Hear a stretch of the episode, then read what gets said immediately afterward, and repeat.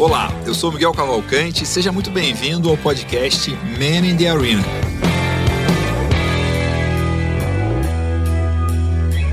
A gente fala aqui sobre empreendedorismo, sobre gestão, sobre negócio, sobre marketing, sempre trazendo empreendedores, fundadores de empresa, pessoas que têm a contribuir sobre esses temas e muitas vezes também saem temas que a gente nem esperava aqui nas conversas. Olá, eu sou Miguel Cavalcante e esse é o podcast Man in the Arena, podcast sobre empreendedorismo, sobre gestão, sobre marketing, sobre diversos assuntos que são interessantes e relevantes para o empreendedor. Hoje eu tenho um convidado muito especial aqui, das, um dos grandes especialistas, um dos grandes nomes, talvez o nome no Brasil em franquias, e que também tem uma série de experiências interessantes como se tornar uma pessoa, um profissional e um empreendedor melhor. Com vocês, Marcelo Certo. Marcelo, Prazer ter você aqui. Obrigado por aceitar o convite. É alegria ter você com a gente no Man in the Arena. Grande prazer estar aqui, Miguel. Muito bom. Bom, vamos começar falando de franquia, né? Uma das coisas que eu tenho, assim, é que franquia é um modelo que funciona muito, muito bem, deu muito certo, cresce muito, né? Você vê onde as menores cidades que você imagina tem franquia, tem dos mais diferentes modelos. O que é um negócio franqueável? Né? Porque isso é uma das, pelo que eu entendo, uma das suas grandes habilidades e experiências. Né? A sua empresa pega uma empresa que deu muito certo numa operação e faz aquilo virar replicável. Né? O que é um negócio franqueável? Em primeiro lugar, é um negócio que tem que ter alguma coisa, algum diferencial que ou ele é diferente porque ele é único naquele mercado, ou é um dos poucos naquele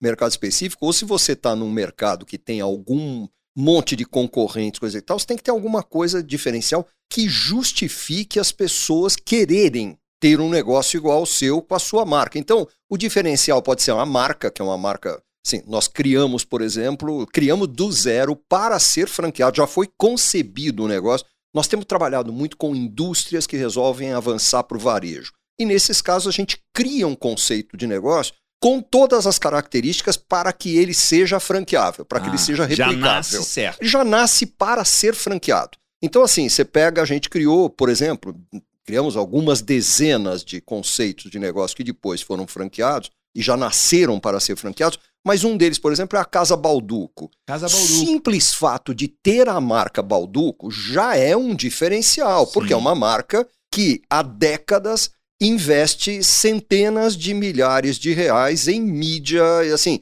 tá na cabeça de todo mundo, é tá sinônimo de panetone bom, né? É sinônimo de produto forneado bom, assim, né? Não é só o panetone, panetone Sim. é o forte, sem dúvida nenhuma, mas é sinônimo de produto forneado. Você sabe que o biscoito que você comprar Balduco vai ser um biscoito bom, o grissini que você comprar Balduco é um grissini bom, Sim. o pão de mel que você comprar, o panetone, obviamente. Então, o diferencial aí, a marca já é um grande diferencial. Além da marca, a gente foi tratar de fazer com que o negócio Sim. fosse relativamente fácil de instalar, não pode ser algo extremamente ah. complexo. Não, não é que tenha que ser uma coisa assim, é, não é juntar três palitos e tá pronto, mas Sim. é um negócio relativamente fácil de, de, de instalar e relativamente fácil de replicar os métodos e processos relacionados àquele negócio. Por exemplo, e, e os métodos e processos se relacionam, vão desde métodos e processos para você implantar um negócio, para você operar ele no dia a dia, para você administrar aquilo. Então, todos os negócios que a gente já franqueou até hoje tem os processos muito claramente descritos. Estamos falando aqui de Casa Balduco, eu não estou aqui para fazer propaganda da Casa Balduco, mas é um projeto no qual eu me envolvi muito e, e gosto muito, gosto muito do resultado, né? ficou um negócio sensacional. Mas assim, para você fazer um cappuccino dentro de uma Casa Balduco, são 16 passos, os ah. mesmos 16 passos em todos os locais que levam a marca Casa Balduco na fachada é, para você fazer aquela misturinha que fica em cima do balcão com açúcar e canela, proporção de açúcar e canela é pré-definida e é exatamente a mesma nas cento e tantas casas Balduco que estão funcionando por aí. Não é que eu ponho quanto eu quiser de açúcar, quanto eu... porque senão em cada loja aquilo ali vai ficar com sabor diferente, porque tem um, um e não vai funciona... ficar com sabor de casa Balduco. E não vai ficar com sabor de casa Balduco, não vai ficar com cheiro de casa Balduco, não vai nada é deixado ao acaso mas nós estamos falando ainda dos pré-requisitos. Evidentemente, um aspecto que a gente analisa muito para dizer que o um negócio é franqueável ou não é o seguinte: ele vai dar dinheiro? Ele vai dar dinheiro e vai. margem, a conta, a matemática fecha. E margem suficiente para que o franqueado ganhe dinheiro mesmo pagando um royalty ou alguma forma de remuneração pro, pro, pro franqueador. Quer dizer, então tem que ser um negócio que tem que ser muito bem estudado, você tem que analisar muito bem a engenharia tributária do negócio, porque num país como o Brasil, ah. com a ah. complexidade tributária que a gente tem, é, se você bobear na engenharia tributária, você perde dinheiro, você vai deixar dinheiro em cima da mesa. O, uhum. o governo vai ser teu maior sócio. Então, assim, não é sonegar imposto. Mas é fazer uma engenharia tributária para pagar o é mínimo possível de, de imposto o, dentro da lei. Né? Que o mínimo já é muito. O mínimo já é muito. O mínimo já é um absurdo. Ah, o mínimo Se já você é pensar. Muito. Não, e fora a complexidade do sistema tributário brasileiro, que eu, eu costumo dizer que é, é, provavelmente o sistema tributário mais imbecil do mundo, porque Sim. é um sistema tributário que, entre outras coisas, estimula o empresário a ficar pequeno. Porque se ele sair de um determinado limite de faturamento, ele muda de regime de tributação e o negócio muitas vezes se torna inviável. Então você tem. Eu, eu conheço gente. É, é melhor que... estar no simples do que, né, Não, do que crescer e... e... e. para estar no simples, eu conheço gente que diz assim: pelo amor de Deus, pelo amor de Deus, eu, eu tenho que torcer. Vai chegando perto do Natal, eu tenho que torcer para vender pouco. Pelo amor Sério? de Deus, se eu vender muito, eu vou estourar o limite do simples e, e a tributação vai comer meu lucro inteiro. O negócio vai, vai dar prejuízo se eu vender mais. Sim, porque Quer tem o One Man's Land, né? Tem uma, um, um, um buraco, um, um buraco ali. De... ali. Agora, você... você... pensa bem, você é estimulado a ficar pequeno, a vender pouco, a gerar menos emprego.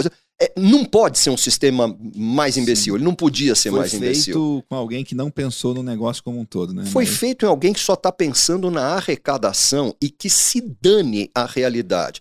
E infelizmente nós temos uma visão no Mas Brasil. Nem isso, né? Porque se fosse, se você colocasse alguém inteligente, competente, arrecadaria menos, arrecadaria mais, diminuindo uma série de coisas, colocando, criando se, critérios. Se cobrasse né? menos, arrecadaria é. mais. Mas assim, é, é, é, a verdade é o seguinte: bastava olhar os sistemas tributários em países que dão certo e você ia perceber que porra, tem... né? mas, mas no Brasil existe uma visão muito deturpada que é a imagem do empresário no imaginário coletivo, Sim. Sim no, no, inconsciente coletivo. Empresário é palavrão, né? Empresário é palavrão. Se você olhar, quem é o vilão em qualquer novela da Globo? O empresário. É o empresário, é. porra. O empresário sempre é o vilão, ele é o malvado, ele é o rico que quer ferrar o pobrezinho do os menino. Os donos da Globo são empresários, né? Porra, os donos da Globo são empresários, os caras que estão lá dentro é. são empresários, pô, todos os diretores estão lá, tem negócios, tem business fora de lá. Assim, é, é, é um negócio, mas é, é porque isso é, é, o que o povo quer ver, porque é a Sim. imagem que o povo.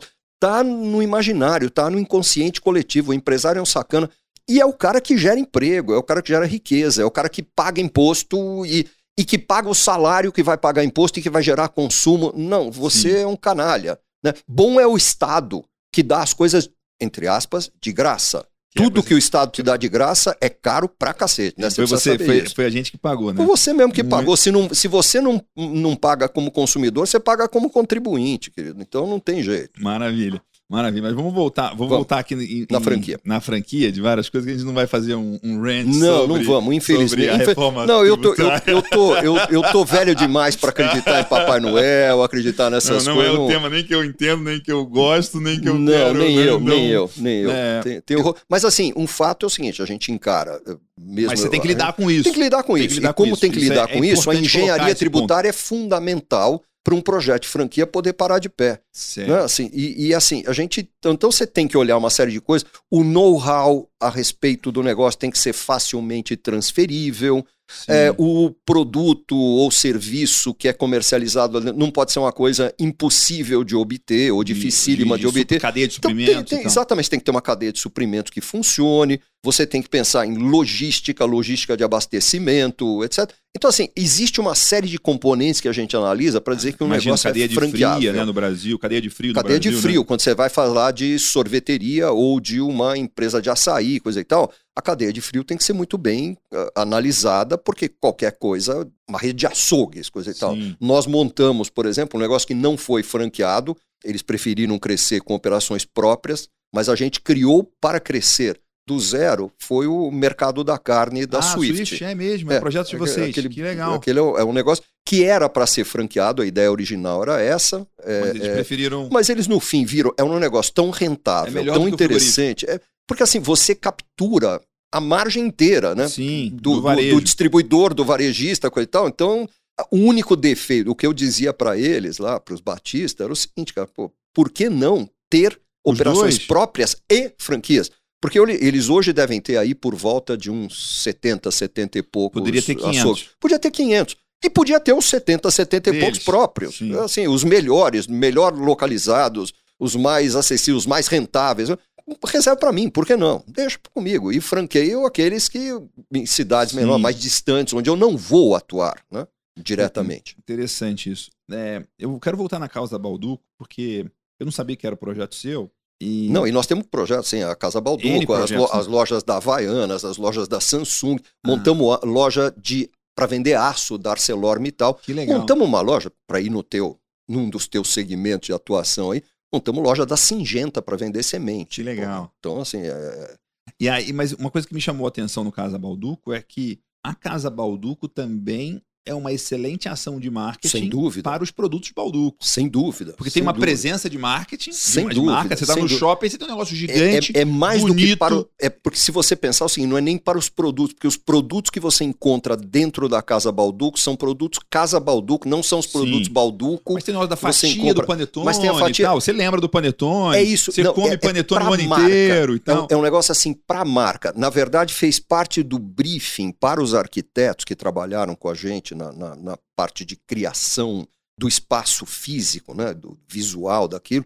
Era assim: a loja tinha que ser em 3D aquilo que a propaganda é em 2D, sabe assim? É, é, assim, é, a loja Ah, Que tinha que legal. corporificar, tangibilizar, tangibilizar os a atributos da marca. você ver o filme de Natal da Balduco. do Balduco. O, o, o cara tem que se sentir como se ele estivesse na loja do senhor Balduco. A loja do, do Papai Noel. assim. Não é por acaso que se você entrar em qualquer casa Balduco, tem fotos antigas Sim. da família, da fábrica, Ah, os caminhões antigos, as, as vans que transportavam lá, os furgões que transportavam. Sim, é, tem balanças antigas, tem.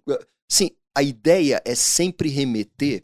É, eu ouvi do Máximo Balduco no comecinho, quando a gente estava ainda pensando no projeto, acho que foi a primeira reunião que eu tive com ele para falar a sério desse projeto, porque esse projeto nós levamos uns cinco ou seis anos para ele tomar a decisão de fazer. Então, eu, Sim. uma vez por ano, eu ia lá, fazia uma proposta, coisa e tal, até o dia que ele realmente resolveu fazer. Quando ele resolveu fazer, uma das coisas que ele me disse e que pa- passou a fazer parte do meu briefing para todos que se envolveram no projeto, para minha equipe, para o arquiteto, para o advogado, para todo mundo, é o seguinte: ele me disse o seguinte: para você entender Balduco, você tem que entender o seguinte conceito: é da família Balduco para a sua família. É, é um negócio de família vendendo para outra família, sabe? É, uma é quase legal, como se eu estivesse te recebendo na minha casa, na casa da minha família, eu vou te servir. O produto que eu o vendo produto na tem loja meu nome, né? é o mesmo. É o produto É. tem o nome dele. E assim, e é bem isso. Se você entrar lá, a sensação que você tem é que você tá póreo barra café de uma família, que é uma família de origem italiana, com receitas tradicionais, com. Sim, e que tá te acolhendo. A ideia é que aquilo passe imagem de acolhida, para que você se sinta acolhido pela marca. E você sabe bem, Que legal você isso. trabalha muito com marketing. Que- Você, como é que nós tomamos decisão? Se a gente parar para pensar como o cérebro humano funciona, a gente não toma decisão com o neocórtex, que é, que é onde você tem a- o raciocínio lógico e analítico, você onde você com a tem emoção e linguagem. depois você acha uma Você- desculpa racional para tomar, para explicar. Não, e hoje é comprovado, né? Com É. todos os scans que você consegue fazer aí, etc, etc. Hoje a ciência comprova isso. Aquilo que era uma teoria de alguns anos para cá é, é absolutamente comprovado do ponto de vista científico. As decisões nossas são tomadas na área do cérebro, porque o cérebro se formou ao longo da evolução humana em camadas. Você tem uma primeira camada, que é o sistema límbico, que é o cérebro mais, vamos dizer assim, o mais primitivo de todos. O sistema, o sistema límbico, desculpa, foi o sistema reptiliano que veio primeiro, Uhum. que exatamente tem esse nome porque é o mesmo cérebro que um réptil tem. É basicamente aquilo ali. Quer dizer, é aquele que comanda as nossas funções inconscientes. Eu- estou aqui conversando com você. Respirando, batendo respirando, coração. engolindo saliva, piscando o olho. É, Assim, eu estou fazendo coisas Você está vivendo Tem- no automático. tem comandos do meu cérebro que são Estão comandos operando. que estão dando. Meu, meu pulmão infla e desinfla por um comando cerebral, mas eu não preciso parar para pensar nisso. Ele está acontecendo. É o sistema lim, é o sistema reptiliano que cuida disso, né? É o cérebro reptiliano. Com a evolução humana, milênios, milênios, vem segunda camada, que é o sistema límbico. Aí sim, é o sistema límbico onde estão as emoções, os sentimentos, as sensações e as decisões. As decisões são tomadas com a mesma área do cérebro onde estão sentimentos, Nossa. sensações e emoções. Então toda a decisão é emocional. Só bem depois é que veio surgir o neocórtex, que é a área mais recente do cérebro, a camada mais recente, que é onde está raciocínio lógico e analítico, onde está linguagem. Linguagem está aqui. Então a gente não decide com o cérebro racional. A gente decide com a área do cérebro que é emocional. E depois você encontra uma justificativa. É exatamente assim que acontece. Toda decisão nossa tem um forte componente emocional. Então, você sabe que para gerar venda é fundamental você gerar conexão emocional. Sim. Né? Você tem que descobrir o que é que o cara busca, e muitas vezes o que ele busca não é o que ele diz que busca, nem o que ele pensa. Ele nem sabe, na verdade, ele não, né? sabe, ele não sabe racionalmente ou, então, ou conscientemente o, o, o, que ele busca. O né? cara que entra numa casa balduco, ele não, sa ele, ele não sabe que ele está pensando ou que ele está sentindo nossa, eu tô num lugar tô que é casa da família, vovó. alguém foi cuidado, isso aqui é cuidadinho, tem algum velhinho lá que tá fazendo o panetone. Ninguém, ele não sabe que ele tá, mas ele tá. Ele tá processando isso tudo inconscientemente e isso gera uma conexão emocional. E a gente sabe hoje, conexão emocional é gerada com cheiro, com imagem, com iluminação, com a forma de apresentar o produto, as palavras que você usa, tudo isso, o script do vendedor faz total diferença. Tem, tem uma coisa, só para você ver uma coisa, anos atrás a gente fez um projeto para uma empresa que eu acho que nem existe mais, mas eles faziam venda de livros em, em vending machines, em Caramba. estações de metrô, legal, terminais rodoviários, coisas, mas tinha muito em estação de metrô. E eram livros que já estavam em, em, em como é que chama? Já caído a patente, domínio o público, domínio público, né? Já né? domínio público. Então, livros mais baratos. livros muito baratos. E você vende, ele vendia o Aqueles livro pocketbooks, assim. 1,99. Aquela... É, você tinha de 1,99, 2,99, 3,99. É, eram esses os livros que tinham ali. A precificação. Um belo dia eles resolveram fazer um teste e colocaram o seguinte: tira o preço e coloca o seguinte em cima: pague quanto você quiser. E os livros, o faturamento foi bom, as pessoas de forma geral pagavam I, igual no mínimo o valor que o livro valia. Aí eles mudaram a frase, em vez de dizer pague o quanto você quiser, pague quanto, pague vale. quanto você acha que, que vale. vale. Putz, aumentou o faturamento dobrou o faturamento. Uau. Mudando a frase. Só mudar a frase. Em vez de pagar, pague quanto você quiser, porque assim, pague quanto você quiser, eu não quero pagar nada, pô. Eu é, quero pagar o mínimo quero. possível. Querer, eu não, não pago quero nada. pagar. Eu quero ligar, querer, eu não quero nada. Pague quanto você acha que vale. Genial. Porra, o cara pagava 5, 10 reais por um livro que era vendido a R$1,99. Que valia para ele aquilo. Porque para ele valia. E ele saía momento, satisfeito. Naquele momento, aquele tema, aquela coisa, ele ia ficar uma hora no metrô sem ter o que fazer, aquela uma hora. Então, você não estava vendendo um livro, você estava vendendo uma satisfação, né? Você estava vendendo a resposta a uma necessidade ou desejo ou a uma emoção, coisa e tal. É Aí tem o, isso. Pelo menos pra, pra mim, mim, essas tem coisas o, funcionam. Tem né? o prazer de ter o livro, já é um prazer. É isso. Né? Tipo, já é tem isso, metade é do, do prazer é você ter o livro. Aí Eu- você eu- lê eu- outro prazer, então. Eu, eu nem posso te contar, porque minha mulher fica uma arara. Eu tenho pilhas de livro em casa que eu comprei e que um dia eu vou ler, né? Eu acho Ah, que eu um dia também, eu vou ler. eu também. Eu, também tem os que eu leio e tem os que eu acho que eu vou Sim. ler. E um dia talvez eu leia, de fato. minha- E agora com o Kindle, então É. você pega meu Kindle, tem uns 200 A minha velocidade de leitura é bem menor do que a minha velocidade de compra de, de livro. compra de livro, né? exatamente, Só que exatamente. essas críticas aí eu consegui minimizar muito comprando no Kindle. Porque elas ficam É, escondidas ali, né? não. Não, mas se você pegar o meu Kindle, eu atualmente eu tô lendo, basicamente, eu tô procurando ler. Eu, eu tenho coisas que eu tenho que ler por trabalho, coisa e tal, Sim. mas assim, eu, eu resolvi fazer uma coisa, cara, eu resolvi, quando começou essa pandemia, eu achei, eu tive a ilusão, durante um breve período, de que, Você ia trabalhar menos. que eu ia ficar com tempo sobrando. Com tempo sobrando, porque, de fato, Te assim, enganaram, errou rude.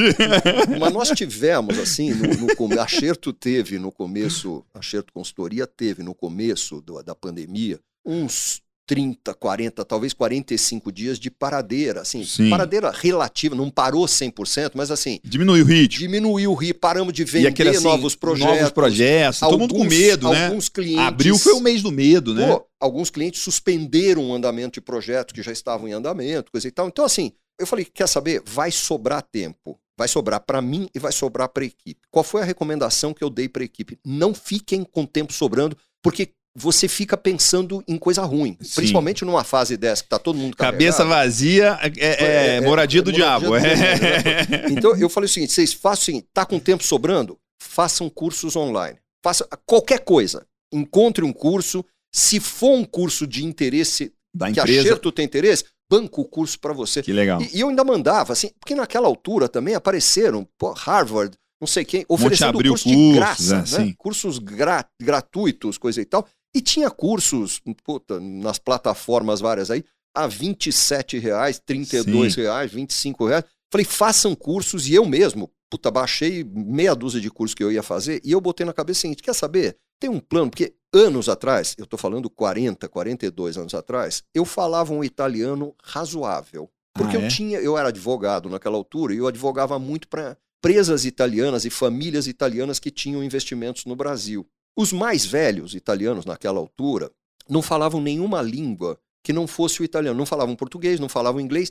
Alguns pouquíssimos, aqueles de famílias nobres, coisa e tal, eles falavam francês. Francês. O que não me resolve muito, porque o meu francês é péssimo. Era pior que o seu Então, italiano. é muito pior que o meu italiano. E eu falei, quer saber? Eu vou aprender italiano para poder me comunicar com esses caras. E, então, e, e devia ser uma porta de acesso brutal, né? Fui fazer curso intensivo, fui para Firenze, fiquei Que dois legal. meses lá, aprendi, arrumei uma professora aqui no Brasil de italiano e, puta, lia, estudava e cheguei a falar um italiano razoável. Nunca falei super bem. E depois, aquilo ali, Ele vai se exaurindo se você não.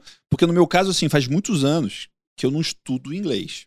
Mas eu leio muito inglês, é, eu então, escuto pois audiobook é, em inglês, é. vejo vídeo em inglês, Então, falo inglês, mando e-mail em inglês. Eu, eu dou conta de dar uma palestra em inglês. o meu inglês é absolutamente fluente, É. eu faço palestra em inglês, coisa e tal. Eu fiz mestrado nos Estados Unidos, só que o inglês é isso aí. Você continua usando, você Tá- lê você muita tá coisa, usando, você, você você lê revista, você assiste filme, você ouve podcast. você não- O italiano não. Então o italiano, para mim, ficou completamente esquecido, mas é uma língua. E é Mas você sabe, é uma coisa, se você estudar de novo, eu já fui quase Não, fluente e em não só francês. isso. Eu, eu- Se você estudar de eu novo, você vou pega. para Itália, eu, eu me viro super bem. Você, Eu- e você pega não rápido. fa- Se você não tiver com Sim, brasileiro agora, ainda, né? Tenho vocabulário limitado, tenho a estrutura gramatical, eu cometo alguns erros, a conjugação de verbos, coisa e tal. Mas eu resolvi o seguinte: começo da pandemia, eu falei: quer saber? Eu vou voltar a estudar italiano. Que legal. né? Um dos cursos que eu vou fazer. E fui adiando esse, porque eu ia fazendo curso de marketing digital, curso disso, curso daquilo, coisa vai e pagar minhas contas, é, eu não tenho mais cliente italiano.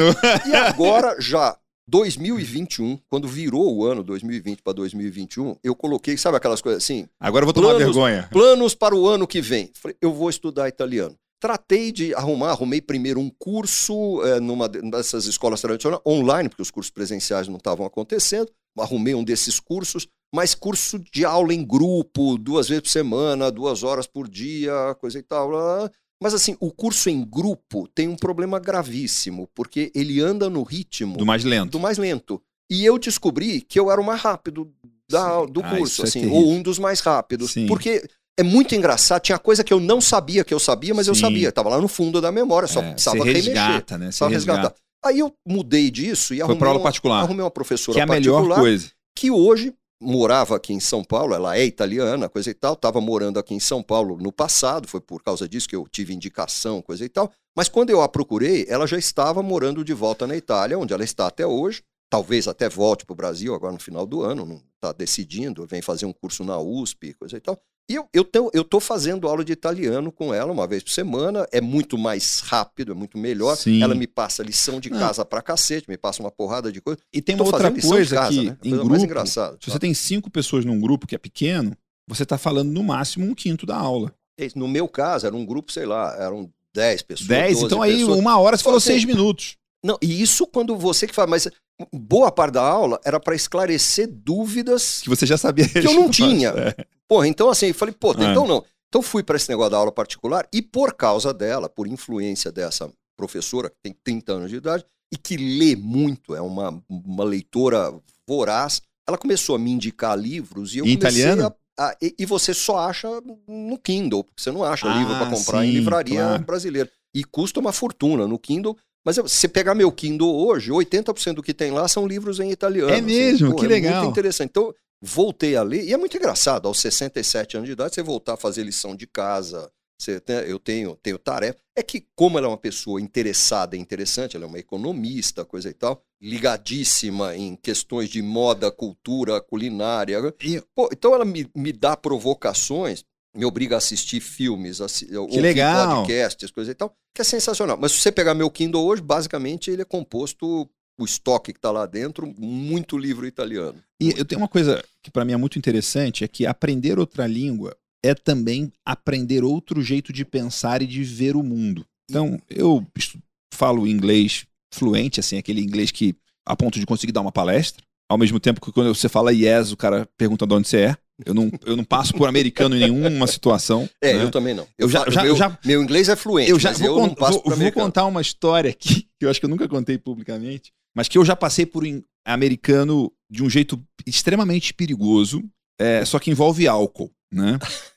que é o seguinte, eu, quando eu estava na faculdade, eu fiz agronomia em Piracicaba, eu ganhei uma bolsa da CAPES para passar um ano nos Estados Unidos, fazendo Exalc. faculdade, fiz Exalc. E aí, estudar numa faculdade que eu não escolhi, que é a Universidade do Arizona, em Tucson, né? Aqui a gente fala Tucson, mas é, É, um jeito da Tucson. é Tucson. Eu passei dois meses lá, Ah, então- quando era moleque. Morei um ano em Tucson. No segundo semestre, eu fui morar numa república de americano, uma fraternity, para aprender mais o inglês. Porque no primeiro semestre tinha morado com um brasileiro, não tinha aprendido nada. Os, os caras falavam inglês melhor que eu, tipo, tava pra trás. Fui morar, eu morei na casa que queima no filme Vingança dos Nerds. Bom, e aí esses americanos, imagina, americano na faculdade, sem noção e sem juízo, a, sei lá, 80 milhas do México, com, você só pode beber legalmente com 21 anos. Eu já tinha 21, eu fiz 21 com um mês de estar lá, mas muita gente da República não tinha Não 21 tinha. anos. E Então, atra- atravessava a fronteira para ir pro- beber. o programa, principalmente no início de semestre, era você ir para uma cidadezinha que chamava Nogales. Nogales, Nogales, você conhece dúvida. bem. Se você Pô, foi a Nogales. Nogales, E onde não se comprava só álcool, se comprava também muito um- uma certa erva que depois, adequadamente enrolada, se torna um alucinógeno. Não. né?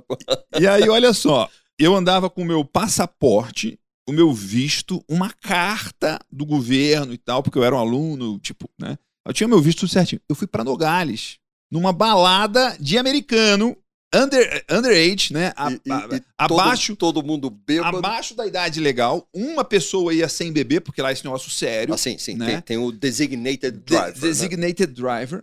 E aí, na volta, tipo, duas da manhã, todo mundo extremamente alcoolizado, passando na fronteira. E aí os caras falaram: Não, Miguel, você vai falar que você é americano.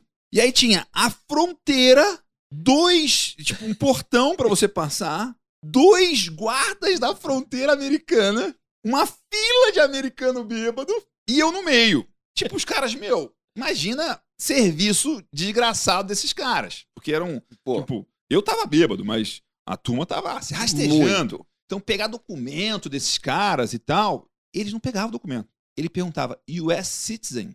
Você falava yes or no. A fila andando e os caras totalmente bêbados. yeah, E, e, e eles perguntando, US citizen? Yes, yes. Eu falei, sabe uma coisa? yes. Vou falar yes também aqui, vamos ver o que que dá. Eu chegou na minha vez, eu, yes, o cara deixou eu passar. Então, tipo, eu já entrei Você já, já passou por americano. forma, é, Você já passou por americano. com toda a papelada, mas Não, comigo, comigo não foi corre o o risco. único momento da minha vida que o meu inglês, o cara não percebeu, Não que eu não percebeu. era americano. né? e foi no momento chave ainda, né? Mas é, é, a fluência aumenta quando você Quando você consome tá bêbado. álcool. Ah, né? mas, Então, mas sem é- dúvida nenhuma, É. você, fica, você fica mais falante, né? Você fica mais falante. Eu já percebi que você fala. Mas assim, eu, o, o, o meu, nem o meu, nem o meu inglês, nem o meu italiano me fazem passar por americano ou por italiano. Mas- Eu não- não Mas, mas eu queria te perguntar disso aí, o que eu lembrei disso é: que, que saber italiano, estudar italiano, fez a diferença para você como pessoa, como profissional e como empresário? Eu, eu acredito, assim, ao longo da vida, depois que eu deixei de ser advogado, depois que eu criei a empresa de consultoria, eu acho que nós tivemos dois clientes italianos Sim. em 35 anos. Não Quer é dizer, por cliente. não é por causa de cliente. Tenho agora lido algumas coisas de marketing em italiano, porque eu Que acho que a gente, a gente só lê, a gente é muito focado no- no- nos livros americano, americanos, sim. coisa e tal. E tem coisas interessantes sendo feitas, tem, o tem cara de miopia de marketing lá atrás não é um italiano? O cara que escreveu marketing myopia? artigo de Harvard, que é sobre vender a solução versus vender o. Não, acho, acho que era o, era o Theodore Levitt, né? Que ah, Theodore. Levitt, não é Eu italiano. tô tentando lembrar se tem. Mas assim, tem coisas interessantes sendo feitas em matéria de startups na Itália, de empreendedorismo. Mas não é por causa disso, assim, é muito, assim, eu gosto da língua, é uma língua Sim. que me agrada, eu É gosto sonora- da cultura, Sonoridade é bonita. eu né? gosto do país, e assim, não tem nenhuma utilidade prática para mim estudar italiano. Por que que eu resolvi? Diletantismo, cara, por prazer. Prazer. Do mesmo jeito que eu escuto uma boa música e não Sim, sou músico, porque eu a gosto de é tomar isso, um bom né? vinho. Prazer, aquilo me dá prazer e tá me dando prazer estudar, tá, tá me dando prazer estudar de novo, de uma maneira, forma de ter. Tem, tem Rotina, lição. tarefa, Eu tem tenho segunda-feira eu tenho que entregar tem. lição, sabe assim? Tem, tem, é muito engraçado porque aos 67 anos de idade eu tô fazendo coisa que fazia quando era moleque. Tem essa coisa de ter a responsabilidade entre eu acho que está sendo muito útil para é assim, é porque é algo que me tira do mundo em que eu tô completamente. Leva meu cérebro, eu Que sendo legal. obrigado a usar áreas do cérebro que são diferentes. Com certeza. algum, de algum jeito esse troço vai ser, vai ser bom para minha pra área do cérebro que eu uso todo dia. Eu ainda não sei qual. Eu, eu, eu tenho uma preocupação muito grande, grande de manter o cérebro ativo, Sim. como eu tenho de manter o corpo ativo, de E o alguma corpo forma. ativo, o cérebro ativo, né? E E, também assim, outras essa atividades. coisa de, de ficar aí. É. E acho que assim, e, e acho o que está sendo muito interessante é realmente sair, porque de repente, na semana passada, o meu cômpito lá, a minha lição de casa era escrever um paper sobre a vida da Maria Montessori, que era uma grande educadora que criou ah, o que método criou o Montessori. Montessoriano, é uma mulher e que criou. A mulher, Ah, Maria Montessori, italiana, médica, coisa e tal. Eu nunca tinha estudado a vida dessa mulher. Essa mulher é sensacional, tem umas Sensacional. coisas maravilhosas, espetaculares, coisa e tal. E eu, eu sabia da E existência você foi ler só método. coisa em Eu italiano. fui ler só coisa em italiano Que e escrever em italiano, Que né? Assim, então, pô, de repente, eh, eu tenho para essa semana aqui, o que, que eu tenho de cômpito? É alguma coisa também, completamente. Eu tenho que escrever sobre alguma coisa, sobre culinária. É um projeto do Máximo Botura, que é o Que. Slow Food, não sei das. Sabe, é um troço assim que é, me tira do meu dia a dia. Acho que isso é, é- é importante, é, um- é uma distração interessante. Como é uma distração, eu e minha mulher irmos a uma exposição de arte, Sim. ou irmos a um show, ou, sabe, essa coisa de. Ou ir fazer uma viagem de bicicleta. É um negócio Sim. que. né? É, você, sua- você se torna uma pessoa mais interessante, com uma, uma visão de mundo mais ampla, que possivelmente vai ter mais ideias e ideias melhores em várias situações. É né? prova- Porque, assim, uma coisa interessante que outro dia eu ouvi de alguém é que, assim, ideia, ideia boa não é feito cachorro que você chama e ela vem, é feito gato, ela vem quando ela quer. Sim. Então você. É. Ideia boa, Muito é- é, eu falo isso para minha professora de alguns termos em italiano que é muito engraçado. Eles, É, eu, eu aprendi, termos, né? eu sei, eles estão na minha memória, mas eles não vêm para minha língua quando eu quero, eles vêm Sim. quando eles querem. Né? É. Às vezes eu estou procurando aquela da cabeça palavra. para a língua, do e- cérebro para a língua, é- é- não tem um canal ainda, Não, né? e é muito engraçado, porque assim, tem horas que eu, eu- eu fico procurando aquela palavra, que é a palavra perfeita, que eu preciso escrever aquela frase, eu sei que tem uma palavra perfeita para colocar ali, puta, quebro a cabeça durante 15 minutos, 20 minutos e não vai. Dali a pouco eu tô tomando banho e a palavra vem. É, eu, eu digo, tem algumas palavras que para mim são, são como Sim. gatos, elas vêm quando elas querem, elas não vêm quando eu chamo, né? E, e ideia boa é isso aí. Então, eu acho que você precisa atiçar seu cérebro, você Sim. precisa provocar o cérebro, você precisa dar estímulos para ele, Que porque as legal. ideias vão surgir de alguma. Teve ideias fantásticas que eu já tive, é, ou pedalando, ou correndo, É. ou caminhando na beira do mar, coisa e tal. assim, Total. eu acho em que- lugares diferentes, viajando em e- lugares. Isso aqui pra mim é isso, né? Tipo, é, É. criar um espaço de aprender, de pensar, de conversar, de ver coisas diferentes. Não, e... e, e eu acho que você, com essa atividade do, do podcast, com a atividade de consultoria, eu acho que a gente tem um. Nós somos uns felizardos, uns abençoados, porque eu tenho a oportunidade, como você tem, de conviver com gente muito, muito diferente boa e diferente. e muito boa, muito capaz, muito criativa. E um é PhD em, em- em- em alguma coisa, e o outro é o meu querido, meu irmão Geraldo Rufino, que eu tô vendo a É. foto aqui. Ele é Que incrível. não, não é Gravei formado em nada, mas é outro formado dia. na vida. Com o filho dele outro com, dia. com o Tchuco, com o É, Arthur. Com o Arthur. O é. Arthur é, eu chamo É. de sobrinho, ele me chama É. de tio. É. Mas assim, e são caras são espetaculares, é. são caras. O, o- o Geraldinho é um cara absolutamente genial, É. sem ter PhD, sem ter MBA, sem falar línguas, coisa e tal. Mas aí tem um outro que é genial e fala dez línguas, e tem outro que É. não sei o quê, e tem outro que é um puta artista. Então, eu acho que a gente tem a oportunidade de conviver, sem dúvida nenhuma, esses estímulos que isso tudo dá para o nosso cérebro, as sinapses que se formam, vão tornando a gente uma pessoa mais capaz e mais feliz, mais E de mais bem com a vida. também, né? mais de mais bem com a vida. porque- você também, né? Tipo, você tem uma, levar uma vida boa, né? Tipo, É, porque hoje em dia eu questiono muito, eu tenho feito muito essa reflexão do o que, que é sucesso. Sucesso é ter um puta monte de o que dinheiro. que, é sucesso Eu- eu conheço gente Gerson? que- eu vou te falar as minhas, eu quero as suas. É, eu, eu, eu tenho. eu- pô, hoje eu tenho uma As visão máximas, muito, é. muito. Não, eu tenho uma visão muito clara do que para mim é sucesso, e eu não quero pregar que isso seja para os outros. Não, é o seu, né? Sucesso para mim é ver meus filhos bem encaminhados, meus filhos bem. Que assim, legal. meus filhos tocando Mas a vida já, deles. já- Então você é uma pessoa de Pô, sucesso. pô, eu sou uma pessoa de Sim. sucesso. É. Eu sou uma pessoa de sucesso, sem dúvida Porque nenhuma. nessa sou. época meus filhos são pequenos Pô, ainda, tem é, muito então, trabalho então, pela frente. Mas assim, ainda. isso é para É, mim, não, é quero, não métrica, quero dizer que seja certeza. para os outros. Assim, houve época em que sucesso para mim era ter o, o Alfa Romeo XYZ, carésimo, não sei das quantas, que ninguém tinha, e eu achava que aquilo. E E eu não era, eu não era carro, feliz, fala, pô. Eu não não. era feliz. Não, olha aquilo lá. Eu vim para cá de táxi hoje, acho É. muito mais prático, cara. Venho Sim, pelo é. corredor de ônibus, né? É. Quem não mora em São Paulo não sabe. Aqui em São Paulo tem um trânsito infernal É. e os táxis podem ir Andar pelo corredor de ônibus que, pode. é. onde você vai muito mais rápido. Sim. Pô, assim, é, eu, eu acho hoje grande luxo é vir de táxi. assim, não, não preciso ter carro, carro isso, carro aquilo, não ligo mais a mínima. Pô, os amigos que andam de bicicleta como eu, não, que o cara tem que ter aquela bicicleta de 180 mil reais, porque senão ele é profundamente infeliz. Eu sou feliz com a minha, cara. Assim, Sim. ah, se puder ter uma melhor, pô, tem uma.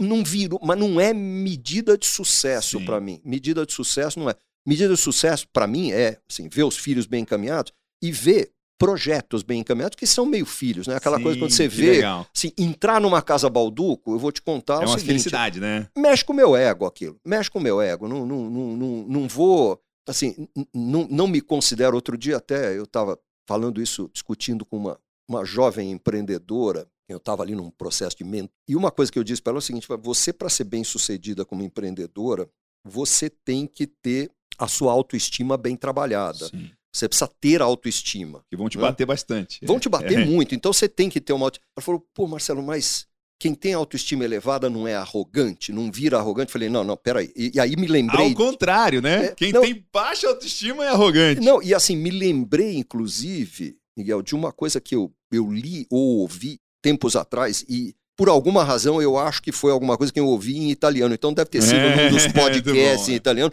ou num dos livros que eu li aí recente. Mas fala em italiano, então. É, Não, e que ela e ali é, era, era alguém fazendo, que eu, eu preciso lembrar quem é, porque eu, eu preciso dar o crédito aqui, mas assim, fazendo a distinção entre uma pessoa arrogante e uma pessoa que tem autoestima elevada. E o que essa pessoa lá, que eu não consigo lembrar quem é, disse é o seguinte: o arrogante é aquele que acha que é melhor do que todo mundo. Quem tem esti- autoestima elevada é aquele que acha que não é pior do que ninguém. Um acha que é melhor do que todo mundo, o outro só sabe que não é pior do que ninguém. N- não é a mesma coisa. São coisas que podem até ser parecidas se você não prestar muita atenção, mas se você analisar, são coisas completamente diferentes. Sim. Então eu pra ela, você não precisa se achar melhor do que ninguém. Você só precisa saber que você não é pior do que ninguém.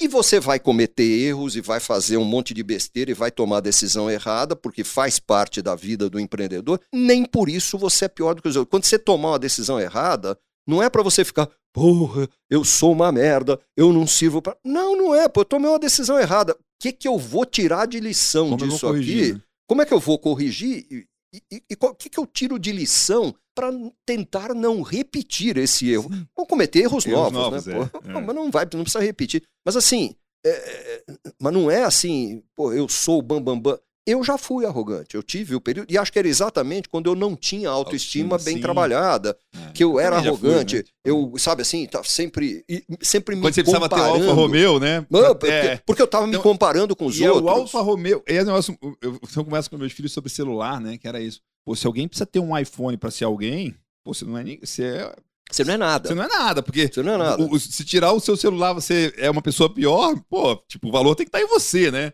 Né? E isso é uma coisa que eu acho sensacional no Geraldo Rufino, que eu conheço há mais de 40 anos. É mesmo? assim, você conhece ele há tanto tempo conheço assim? o Geraldo há muito há tempo.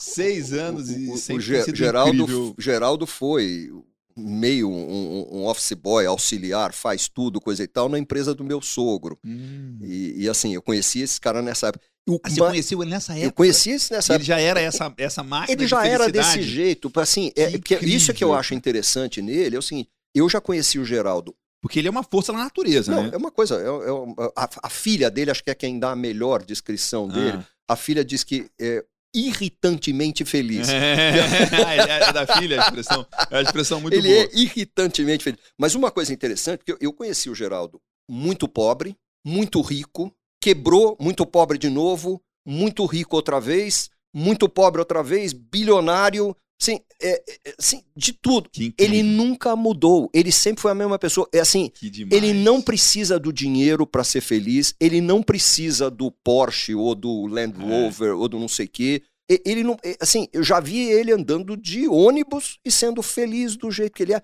Porque assim, é um cara que ele tá de bem com ele. Acho que essa é a coisa assim. E acho é. que essa é uma coisa que eu aprendi e isso eu é vou te confessar, hein? eu levei tempo para aprender é isso. difícil aprender Porque isso. eu me comparava muito com os outros. É, assim, hoje, Miguel, eu tento me comparar comigo mesmo. Sim. No que, que eu sou melhor hoje do que eu era um ano atrás. Sim. Eu não quero ser melhor do que ninguém, eu quero ser melhor do que eu era ontem. Até porque as pessoas são totalmente diferentes, né? É isso, pô. Eu, e... só, eu só quero ser um pouco melhor do que eu em alguma coisa. O, o nosso moto lá, nosso, né, nossa frase-chave dentro da cheira, está lá escrita em letras garrafais, 1% melhor a cada dia, todos os dias. Então, assim, e, e é, é um, uma crença muito minha. Que é bem eu, difícil, né? Inclusive. Eu tenho que ser 1% melhor em alguma coisa. Não preciso ser 1% melhor em tudo que eu faço. Mas eu tento todo dia ser 1% melhor do que eu. Então, eu estou me comparando comigo, com, com o Marcelo de ontem. E não com o Marcelo Xerto, com o fulano. Porque assim, se eu for me comparar, sempre vai ter um cara mais bonito, sempre vai ter um cara mais rico, sempre é. vai ter um cara mais viril, o cara com a modelo mais gostosa. Assim, porra, eu sempre vou. E, e tomo um cuidado, e acho que é uma coisa que é, é, a gente fala muito de marketing digital e das redes sociais, você está muito envolvido nisso. Acho que uma coisa que a gente precisa começar a esclarecer os mais jovens e conscientizar os mais jovens não se compare com os outros, não use o Instagram dos outros como é. tua medida do que é feliz. Porque no Instagram todo mundo é feliz pra cacete, todo mundo é bem sucedido é pra cacete, todo mundo é bonito. É. Tem gente que tá ali com a modelo gostosíssima, com a Ferrari coisa e tal, e que eu conheço, e é uma pessoa de mal com a vida pra Total. cacete, porra. Um cara que tá, que a família tá destroçada, que não sei o quê. Sim, é, é, puta, cara, não é aquilo ali, pelo amor de Deus. Você tá com depressão. Exatamente, assim, um monte de gente ali. E assim, e, e eu, eu, fico muito preocupado e, e dizer para o pessoal mais jovem assim, pelo amor de Deus, o que você está vendo no Instagram dos é outros. Só uma fatia. Não, e editada. é o palco deles. É, é o palco. palco. E você compara o palco do cara com os teus bastidores, cara. Isso é uma sacanagem com você. É. Isso é de uma estupidez, isso é uma coisa assim. A gente que é mais maduro, a gente que é mais velho, a gente já passou por muita coisa. De vez em quando ainda tem a tentação de se comparar. Exato. Agora, né? agora você imagina direto, o, né? o, coitadinho, aquilo que os italianos chamam do esbarbato, né? O, o jovenzinho que ainda não tem nem barba. Cara, aquilo ali ah, para ele, de repente, barba, esbarbato, é, o, o, o jovem, o jovem é, é o esbarbato. Essas, entender como as diferentes línguas tratam é, tem expressões, tem né? expressões sensacionais. É, o, sem, é, o sem barba, né? Tem, tem umas é, expressões. É, e assim, e, e, é interessante porque você pega é, e vejo muita gente jovem querendo se comparar com aquela coisa do cara que tá ali. ele, pô, tem, tem um, um podcaster italiano aí que outro dia ele falava exatamente de algo assim. Ele disse, pô, eu abro o Instagram e todo mundo parece o Thor. todo mundo é, é, é, forte, todo mundo é bonito, todo mundo é talentoso, todo mundo é capaz, todo mundo só ganha, sempre ganha, sempre vence. A vida não é assim, porra. Sim. Quantas vezes eu já quebrei a cara? Eu já, eu, eu já, eu já quebrei uma empresa. Você já quebrou? Já. É mesmo? Já. E aprendi pra cacete com ela. É, e vamos falar sobre isso, porque eu já quase quebrei. Eu quebrei numa empresinha pequena. E foi então eu bem que, ruim que, quase quebrei. quebrar. Bom, foi, foi Mas... péssimo pro, pro ego, por um lado, e por outro lado me tornou muito mais humano, me tornou mais humilde, me tornou. Foi exatamente num período. Eu quebrei por arrogância, se eu, vou te, se ah. eu quero te dizer assim. Eu quebrei porque eu entrei num negócio. Como eu tinha, eu vinha fazendo uma série de negócios e tudo dava certo, Agora, eu passei a achar Midas, que né? nada do que eu fizer vai dar errado. Do jeito que eu fizer, sem planejamento, sem coisa nenhuma. E eu resolvi criar uma editora. Porra, porque assim, porque sim, cara. Na verdade, eu fui Eu fui aos Estados Unidos para visitar uma empresa, a gente levava grupos de franqueadores brasileiros para conhecer empresas franqueadoras Ah, americanas. E numa dessas viagens eu conheci um cara chamado Bud Hadfield, que é um cara interessantíssimo, morreu, naquela altura ele já tinha setenta e tantos anos, eu tinha trinta e poucos, e a gente ficou como se fosse amigo de infância, uma hora depois de ter se Sim, conhecido. que legal. E ele me deu o livro dele, ele tinha um, um livro que contava a história dele. A história dele é interessantíssima, porque é um cara que quebrou oito vezes Caramba. antes de dar certo. E quando ele deu certo, um nono negócio que ele criou, ele ficou bilionário. Tipo McDonald's. Ele ficou né? realmente bilionário. Tipo o... Mas, e ele já tinha cinquenta e tantos anos de idade, e ele quebrou. Ele, ele- o primeiro negócio dele ele tinha 16 anos de idade, ele quebrou. Ele, ele, ele, era muito engraçado, porque assim, ele, o primeiro negócio dele é um negócio que hoje em dia existe. Eu até trabalho para uma das empresas que fazem isso. É- é- ele criou um delivery de ovos na região Sei, de sei, Dallas, isso, no Texas. isso, ele criou no Brasil, assinatura de Então, ovos. É. mas ele criou isso, ele tinha 16 anos de idade. Porra, isso aí foi, eu nem sei te dizer Tipo, quando. Isso aí 1900 foi Guaraná de rolha. 1930 e qualquer coisa assim. Ele criou esse troço quando as estradas, ruas, estradas ali da região do Texas eram todas esburacadas, Ah, não sei. quebrava os Então, ovos no delivery. 50% da- do Ah. estoque chegava quebrado, porra, assim. Então, Puxa. então ele faliu. A ideia era ótima, mas ele faliu. Aí, pô, um- ele me perguntou lá, "Você- conhece o ramo de molduras para quadros, Marcelo? Você conhece esse ramo? Conheço alguma coisa. Eu disse, Pois é, tem muito dinheiro nesse mercado, Marcelo, muito dinheiro. É, mesmo? 300 mil dólares são meus. É, eu deixei lá, nunca mais vou tirar. Porque eu montei uma loja assim, assim, assim, quebrei. Esse tá meu, não vou pegar Então, de o cara, volta, o cara não, é é- extremamente é bom. E assim, e ele escreveu um livro, e, e eu legal. lendo esse livro no avião, ele me deu lá com uma dedicatória carinhosíssima, coisa e tal.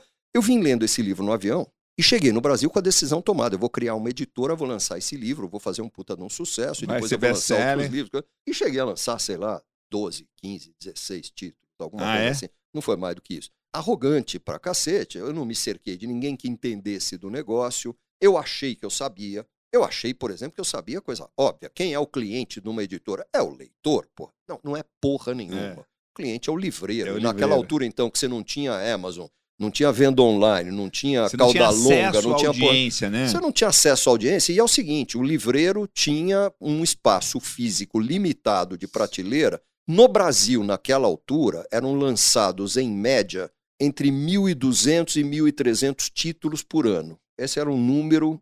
eh, Eram livros, desde livro de poesia até livro técnico, eram 1.200, 1.300 títulos por ano. E o livreiro tinha espaço, quando muito, para incorporar um 100. E como é que já ele tinha todo o estoque de livro Sim. que ele vende, não, né? e o que, que ele fazia? Ele descartava os 100 que não estavam vendendo E bem colocava mais 100. e colocava 100 que ele acreditava que iam vender. Então ele colocava quem? Entre colocar o livro, eu lancei um livro de um professor do MIT sobre franquia, era um livro sensacional, era um livro espetacular, era uma coisa assim, Você já mexia É- com um- franquia nessa época? já mexia, já mexia com franquia, pô, bastante. Minha empresa já tinha 10 anos nessa altura. A consultoria Você já já era o 10 nome anos. da franquia Já era o e nome da você franquia. quebrou. E eu quebrei isso- lançando isso, como é que- livros que... tinham a ver com franquia. Como é cara. que a sua cabeça ficou? Porque quando eu Péssimo. quase quebrei, Péssimo, péssimo. é, o grande desafio era a autoconfiança. Isso. Não, De olhar e você achar que é, assim, Eu- todo mundo vai saber, parece que todo mundo tem Isso, acesso ao seu extrato, isso, né? isso. sabe quanto todo mundo você vai tá saber, devendo, todo mundo todo vai mundo saber. vai saber e todo mundo, 100% do mundo tá escrito na minha testa. Eu sou Eu, um eu, loser, eu sou, eu sou um bosta. é, é eu um sou bosta, loser. Loser. é, é quebrei. É e- isso, é isso. E isso atrapalha Foi- brutalmente você tomar decisão, você Foi- pensar com clareza. Não, e aí você você começa a achar que agir você vai falhar no resto. e tal. sempre. Não, foi um período tenebroso, foi um Período período, negro, de, assim. de assim, depressão, de, de me sentir. Uma... Eu, eu tive uma preocupação, que acho que fiz bem, assim, pagar todo mundo. Então, Sim. assim, eu, eu, eu raspei as minhas economias. Eu até falava para minha mulher naquela altura, eu falei assim: olha, se, vamos torcer para eu não morrer nos próximos dois, três anos, porque senão você e as crianças vão ficar na merda. Porque eu, assim, eu, eu vou raspar o, o que eu tenho de economia, Pra mas eu com não nome. vou para ficar com o nome. Eu Sim. preciso preservar a minha credibilidade. Sim. E, porra, e vou resgatar o resto, Sim, coisa é, o meu caso foi assim também. Eu Passando o tempo. fui- Foi aquele avião que, Isso. que, que beira o. o- Já, pô, você tem que fazer aquela. Assim, eu. Depois que passou, uns meses depois, eu comecei a perceber que eu tinha aprendido lições valiosíssimas que Sim. me ajudavam nos outros, nos outros negócios. E aprendi principalmente a lição da humildade. Assim, não, não entrar num negócio que você não entende sem se cercar de gente que entende. Sim, traz alguém que entende. Tra traz quem entende. Ou você contrata uma consultoria, ou você contrata, ou você arruma um sócio, ou contrata um executivo. Mas assim, não achar que você vai dar certo em tudo, que você sabe tudo. Ninguém sabe tudo. Não é possível. E Sim. você não é um loser porque você não sabe tudo. Não, é porque deu errado uma coisa também, não, né? Deu errado, deu errado. Você tá assim, vivo ainda. Eu acho, eu acho interessante que muito tempo depois eu fui ouvir, um, assisti um dia uma palestra do Jorge Paulo Leman, em que ele dizia, olha, sinceramente, para mim, o cara que não quebrou pelo menos uma vez não, ainda não é um empresário completo. O cara tem que ter quebrado pelo E ele quebrou umas duas, três, né? Assim, é... Assim, ele só, o cara, para ser um empresário completo, ele tem que ter passado por uma quebra. O Geraldo Rufino, que a gente estava citando isso, né? há pouco, é. ele fala isso. Ele diz, pô, o Geraldo quebrou algumas vezes. E assim, ele, ele é um empresário mais completo e ele é uma pessoa mais completa porque ele quebrou. Pô, mais assim, madura, menos, mais maduro, menos arrogante. Menos, arrogante, é, menos metido, menos, é. menos. Sabe assim, e, e, e, com capacidade de entender os que falham também. Ah, pô, e também de uma coisa de você olhar assim, tipo, é, aquele negócio do. Acho que é do Chico Xavier, né? Isso também passa, né? Isso também passa. Tipo, o dia que isso você tá super passa. bem, o bonitão da balachita, isso também passa. Passa. passa. Você tá detonado. Isso, isso, isso é uma coisa que eu falava muito quando começou a pandemia, que as pessoas, eu percebi as pessoas à minha volta entrando em pânico. Em pânico, né? E eu, é. e eu dizia e o assim, seguinte, tipo, pô, meu avô nasceu na 1918. É isso. Não, né? e... Foi registrado só em 19, porque não podia sair de casa. não podia sair de casa. Né? Mas assim, o que eu, o que eu vejo é, é, é que eu falava para as pessoas, eu, eu dizia o seguinte: tem, pouquíssimas vantagens em ser mais velho como eu sou, né, cara? Pouquíssimas vantagens. Sim, eu, eu, eu, eu, quando, eu quando eu vou no shopping e não tem lugar para estacionar, eu posso parar na vaga do idoso. Quando vou entrar no avião, eu não pego fila, coisa e tal. Eu tenho um amigo que, que é sócio do Pinheiros, e quando acho que faz 60 anos ou 65, você vira um sócio que não paga mais mensalidade. Vira remido, vira é, remido. E ele foi lá brigar, que ele queria continuar a pagar, que ele não queria ser o sócio que não queria velho, ser o né? velho.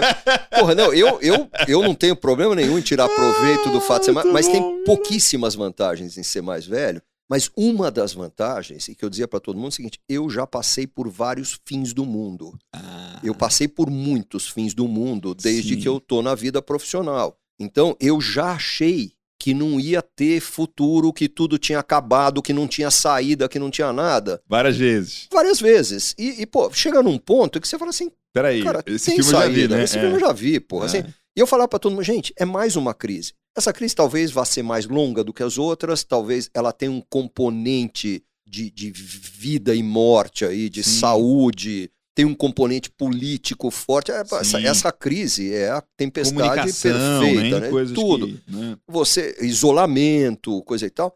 Mas ela é mais uma crise. É. Ela vai passar como todas as outras passaram. Se você olhar o gráfico, uma vez uma palestra do, numa palestra o, o Ricardo Amorim mostrou um gráfico com o comportamento do PIB no Brasil de 1900 para cá. É interessantíssimo, Sim. porque você tem assim, vários momentos em que o PIB, PIB vira negativo, vai lá embaixo, e às vezes dura um tempo isso aqui, em seguida dá uma puta estilingada, Sim. cara. Dá uma estilingada, ele vai lá em cima, porque tem demanda reprimida, porque você tem é, investimentos que estão represados, Sim. porque você tem gente que mudou, empresa que quebrou, outra entrou no lugar, tem uma renovação. É, eu, eu, eu costumo dizer que toda crise é purificadora, cara. Sim. Toda crise. Sejam crises econômicas, crises pessoais, crises de saúde elas são purificadoras no, no sentido você de que... pode purificar mais ou menos se você não desperdiçar se, uma se crise, desper... né? Essa, é. essa expressão eu acho sensacional. Acho que é do Jim Collins, né? Tipo, não... não... uma crise é uma coisa valiosa demais para você desperdiçar, né? Não, e assim, eu, eu logo que começou essa pandemia, você vê, era tão nos primeiros dias que eu, eu tinha trazido alguma coisa do escritório que eu precisava para trabalhar e tinha largado no carro. Eu desci para pegar e encontrei um vizinho meu, que é uns 10 anos mais velho que eu, talvez um pouco mais, e que também tinha feito a mesma coisa. Ele tinha esquecido alguma coisa, tinha trazido da empresa, tinha descido, nós dois de máscara, coisa e tal, na garagem. Ele vira para mim e fala: Marcelo, pensa o seguinte, cara, não podemos desperdiçar esta crise de jeito nenhum, cara. Talvez seja a minha última crise. Talvez eu não bom. tenha outra. Talvez eu não posso. Porque ele diz assim, bom, as é? grandes muito coisas bom. que ele fez na vida, as grandes realizações dele foram em períodos ah. de crise, porque as grandes oportunidades surgiram para ele legal. durante crises. Ele disse assim: então eu não posso desperdiçar essa crise porque talvez eu não tenha outra. Né? Eu já estou tão velho que talvez eu não tenha chance de, ter, de experimentar outra. Olha, olha, a visão do cara assim, de, de a crise ser oportunidade. Sim. E ela é, é, no mínimo, ela é uma oportunidade de você repensar as tuas certezas, de é, repensar é, a forma como um você faz coisa, as coisas. Diminuir o ritmo, né? Tem uma amiga minha que fala: o Covid atendeu de forma torta pelo menos um pedido de cada pessoa do planeta Terra. O cara fala: não, eu gasto muito tempo no trânsito. Não gastará. Não, não vai mais gastar. Não tenho tempo com a minha família. Ah, eu não cozinho mais. Vai cozinhar. eu odeio meu trabalho. Empresa quebrou, te demitiu. Não, é verdade. Você sabe que, para mim, assim, ela, a, a pandemia trouxe, é, obviamente, ela trouxe muita desgraça. Eu perdi amigos, queridos, eu, eu vi empresas que não mereciam quebrarem ou sofrerem muito porque foram apanhadas do jeito errado no momento é, errado, assim, curva, não foi né? nem culpa, não é nem na... culpa, dizer, não, o cara tomou uma decisão errada, não, porque, puta, e, de, e dependendo o, do vento setor, mudou né? rápido demais. Dependendo do setor, Exato. você foi muito mais a, a, a, agredido que outro. Não, pensa, e... pensa o setor de viagens, por exemplo, é. empresas fantásticas, maravilhosas, de repente os aviões todos no chão, os hotéis todos fechados, o centro de convenções fechado. Pô, assim, é, não tem como. E o cara sofreu com isso. É. E para mim, assim, teve uma coisa muito interessante, porque eu tive Covid recente agora. Né? Tem... Eu, eu, tive depois das duas doses de vacina. Eu ah, e minha é? mulher tivemos depois também, tive recém, faz uns dois meses. eu, eu tive. tive há um mês fiz o teste, deu positivo, mais ou menos um mês. Eu, mas foi, o meu foi super leve. É, o meu foi assintomático foi, total. Foi... Eu, tinha tomado Coronavac. Ah minha mulher também. Ah. A prova de que a Coronavac funciona, ao contrário do que dizem por aí, a Coronavac funciona. Porque se não tivesse, pô, eu com 67 Mas você é um cara super saudável também, né? Você não é, tem mas tenho, mas tenho 67, então. coisa e tal, assim, então eu é. vejo... Mas tem uma coisa de atividade física que faz muita diferença, Ajuda né? muito, é. e assim, é, eu neste momento estou aí uns quilinhos acima do peso, mas não é nada exagerado, assim, não, não, Tudo bem, não também sou estou. obeso. Também não estou. Então, acho que estamos todos... Sim, uma coisa que eu resolvi fazer, Miguel, foi, nessa pandemia, eu tinha um monte de garrafas de vinho você que eu guardava elas, pra... eu, eu não vou dizer que ah, eu sei quem todos, mas os bons. Sabe aquela ah, que você guardava para uma ocasião especial? Porra, de repente eu a me vida, vi... A vida é uma ocasião especial. Eu me vi abrindo uma garrafa de peramanca que eu estava guardando para um momento especial. Eu e minha mulher numa segunda-feira jantando em casa. Eu falei, quer momento mais especial? Temos comida na mesa, temos um teto em cima da cabeça, os dois estamos saudáveis, os dois estamos juntos, nos damos bem, Estamos é vivendo é dentro da mesma casa em isolamento e não estamos brigando. Porra, isso é um momento especial, precisamos celebrar isso. Pô, tomamos uma garrafa de. E quer saber? Tava boa pra cacete. Aquele é, vinho tava bom, sensacional, pô. Assim. É, o meu melhor vinho também eu tomei esse ano. Meu, eu tinha um, eu tinha um Opus One que eu ganhei de presente.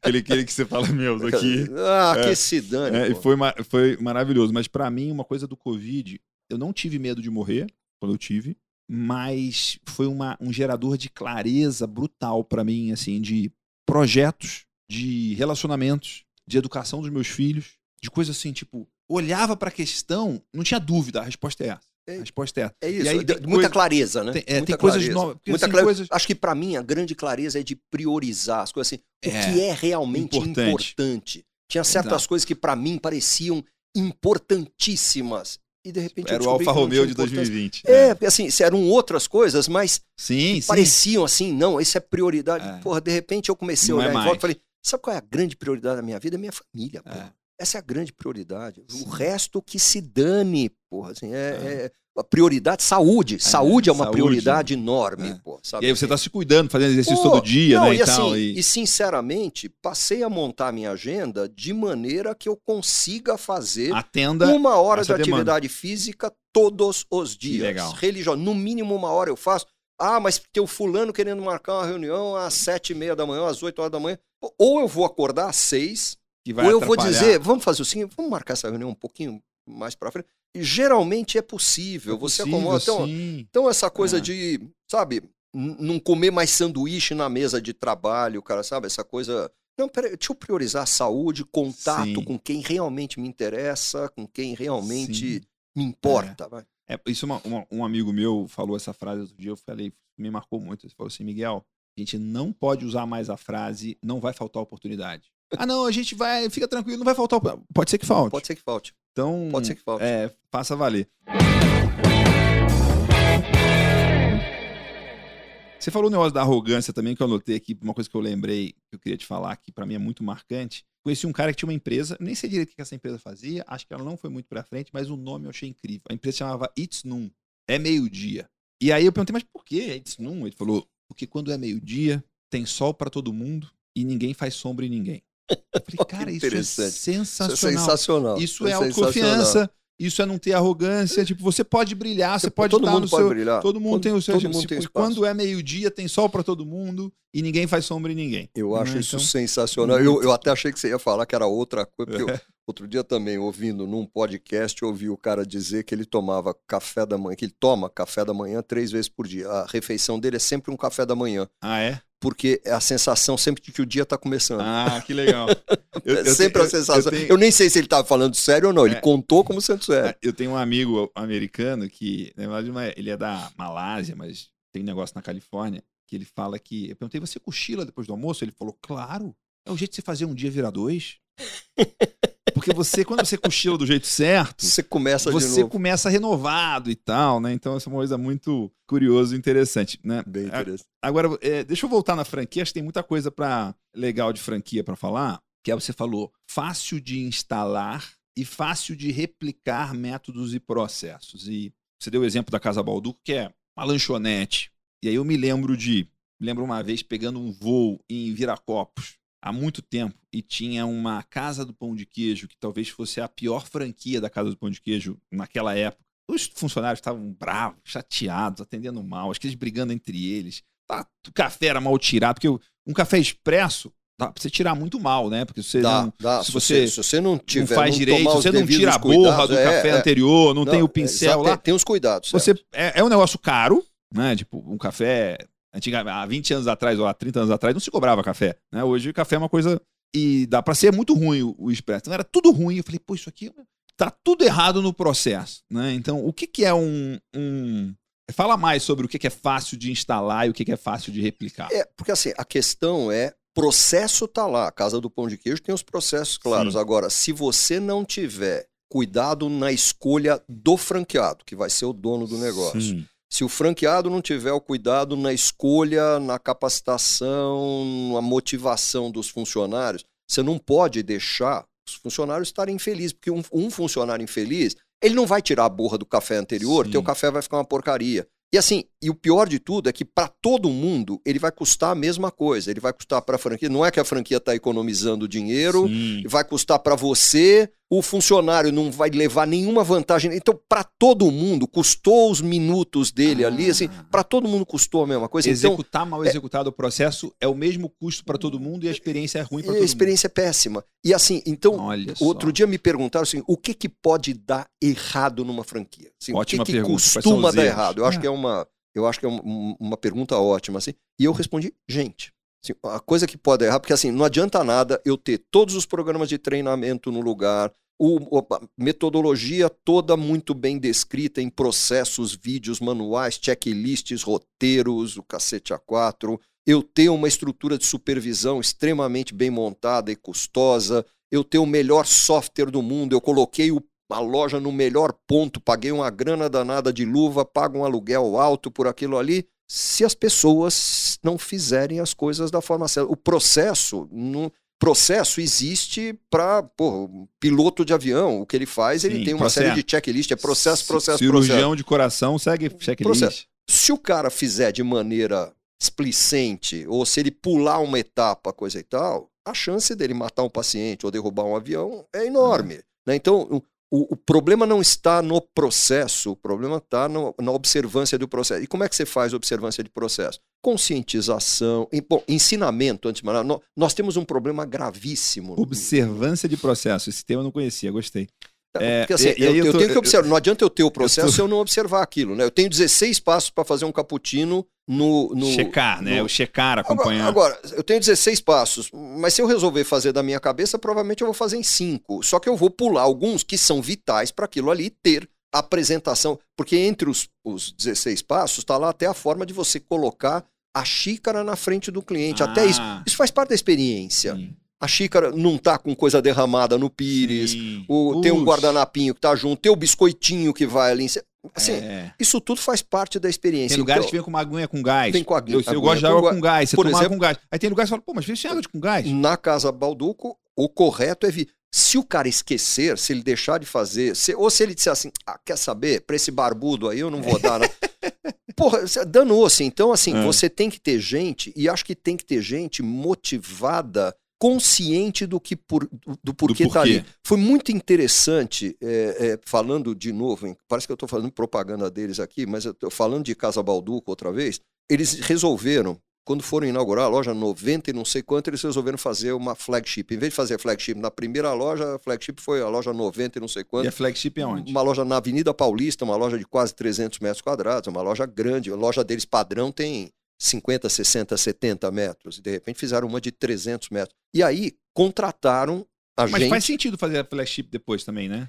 Faz muito sentido. Assim, e na Porque eu verdade. já vi negócio que aqui- montaram a flagship primeiro, virou um elefante branco. Vira um elefante branco. Não ou- consegue ou- franquear porque não tem modelo. porque não tem modelo, porque não tem. Aquilo não é o que vai ser replicado, coisa e tal. Então, acho que eles fizeram bem, mas eles contrataram um, um agente, e um dos meus sócios, especificamente, com a equipe dele, foram dar treinamento, um treinamento diferente para os funcionários dessa loja. Ah, E assim, muito engraçado foi o briefing que eles receberam, porque a diretora de expansão diz o seguinte: eu quero que eles eu quero que o treinamento seja um treinamento baseado em amor. Eu falei, Pô, que porra, é isso é um- me parece um papo furado enorme, né? Um treinamento de negócio baseado. Não, não, é amor pela marca, amor pelo produto, amor pelo cliente. É fazer o cara entender, o funcionário que está lá, que Até muitas é vezes flagship, é, né? é um peão. E Não, e muitas vezes o funcionário que está lá é um peão que não tem referências, coisa que e tal nunca foi amado. nunca foi amado. E assim, e não consegue entender. O cara, o cara não entrou, é, é convencer os caras assim.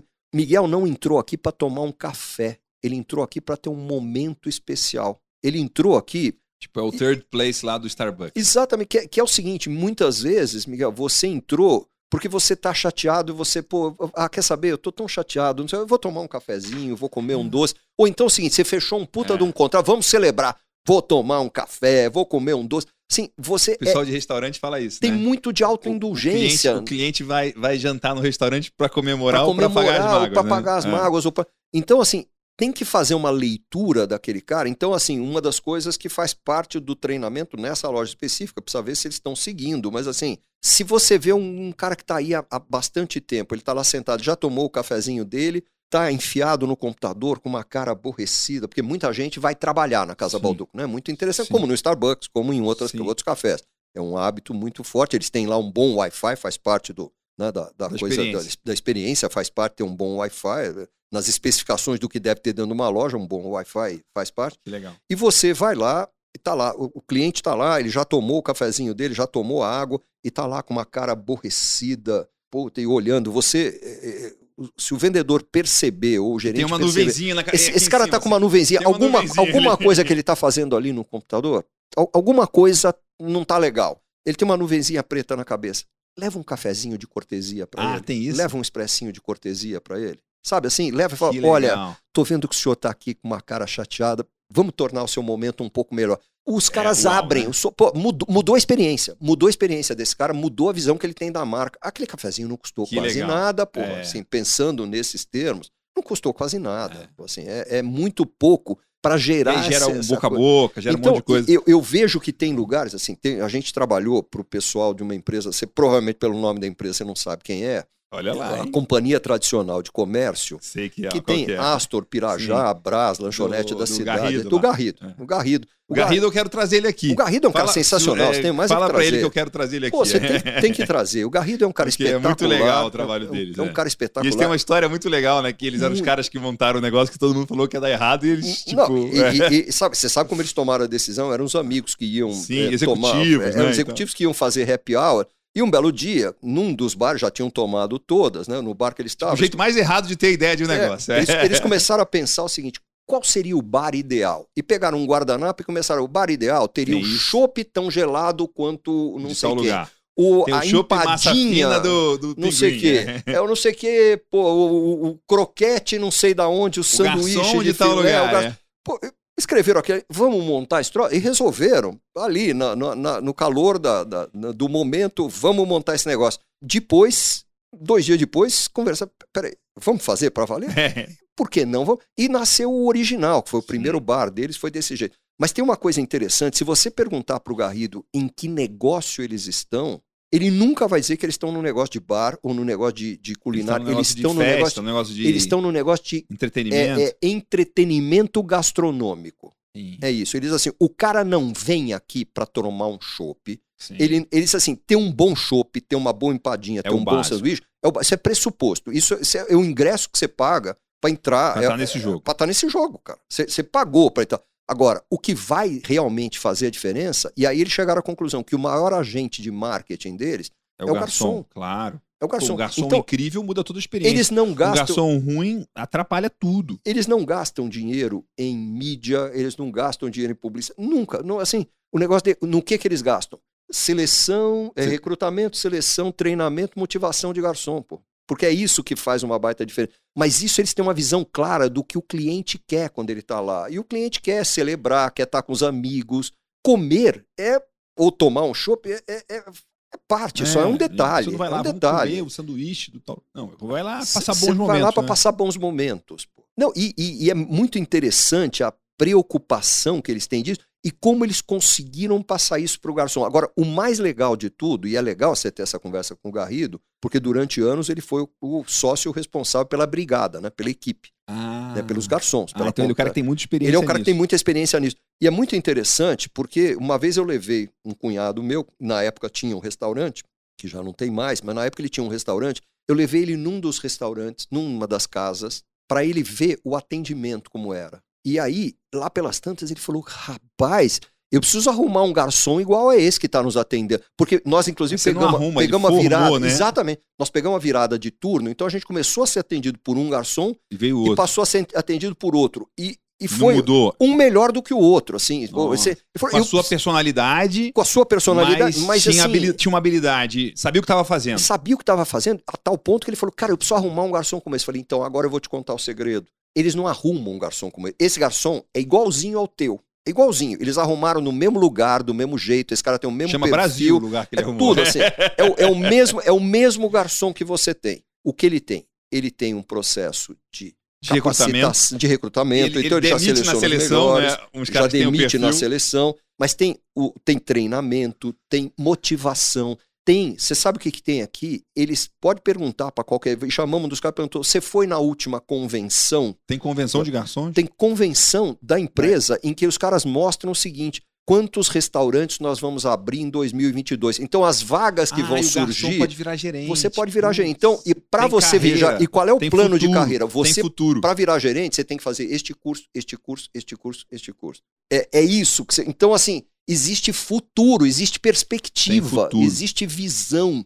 E existe o seguinte: existe um, um martelar contínuo na cabeça do cliente, que é o seguinte: qual é o nosso papel aqui, na cabeça do garçom, assim, qual é o nosso papel Sim. aqui perante o cliente? Tem uma outra, tem um outro lugar que não é franquia, não tem nada de franquia, não tem réplicas, não tem nada. É um restaurante que eu frequento há saber. fácil uns 35 anos, que é o Spot Ah, é? na Avenida Paulista. Vou muito ao esporte, vou muito ao esporte. E um dia eu marquei com um muito? Eu cliente. nunca fui, você Pô, é sensacional. E assim, há 35 anos é, É é de uma consistência. é- o cardápio mudou pouquíssimo em 35 anos, mas pouquíssimo. Vou ter que Tem pratos que estão lá há 35, ou 30, tô falando 35, de repente é 37. Mas assim, uma coisa muito interessante no esporte, um dia eu cheguei lá, eu marquei com um cliente e, e ele tinha horário em seguida, ele ia pegar avião. tinha- eu sei que assim, ele marcou comigo meio-dia. Pelo amor de Deus, Marcelo, meio-dia em ponto, porque eu a uma e meia preciso levantar da mesa e pô, sair correndo, coisa e tal. Almoçar em reunião Então, em uma, uma hora pô, e meia é pouco tempo. Pô, então vamos.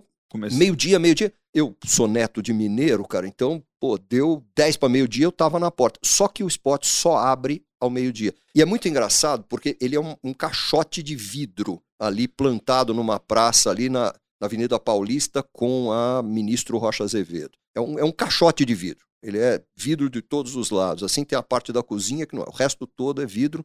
E eu fiquei do lado de fora esperando abrir. E tem um bar no meio do restaurante assim. Estavam todos os garçons em volta do bar e o gerente, que é o Bruno, que é um cara brilhante, excelente, na cabeceira.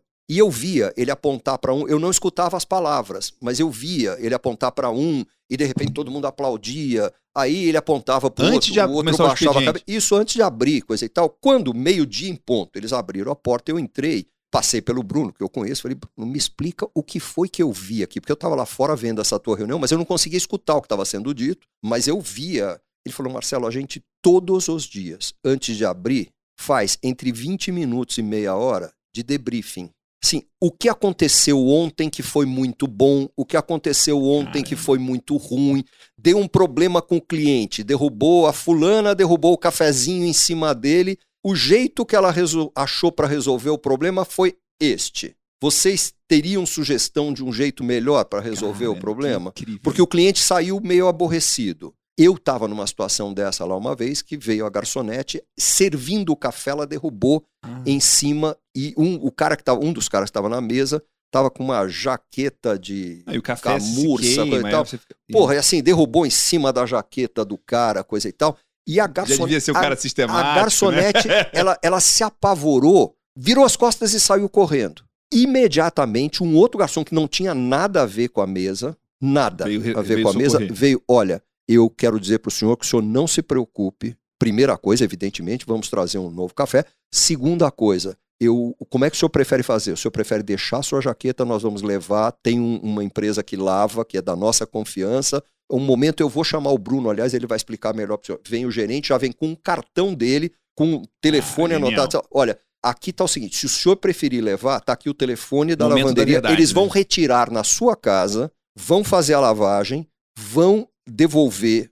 Se o senhor não ficar feliz, está aqui, meu, meu celular está aqui, coisa e tal, o senhor me ligue e diga, não fiquei feliz. Nós vamos tentar achar outra solução. Na pior das hipóteses, nós vamos indenizar a sua jaqueta. O senhor não se preocupe, o senhor não vai sair no prejuízo. Então, ao mesmo Esse tempo é que aquilo ali. Preço do café e lifetime velho do cliente, né? Então, isso aí, ao mesmo tempo que foi um puta aborrecimento pro cara, ele mesmo virou e falou: Cacete, aula, né? eu nunca vi isso na minha vida. Agora, isso aí vira case. Isso aí vira Sim. case. Pro dia seguinte ele tá. Vira e, modelo, né? Processo. O, o, o Garrido sabe disso, porque assim, minha filha passou por uma situação dentro de uma das casas do grupo lá da Companhia Tradicional de Comércio, que, pô, o garçom foi passar com uma cadeira assim, e caiu um pedaço do lustre na cabeça da minha filha, oh. que naquela época era uma adolescente, pré-adolescente, sei lá.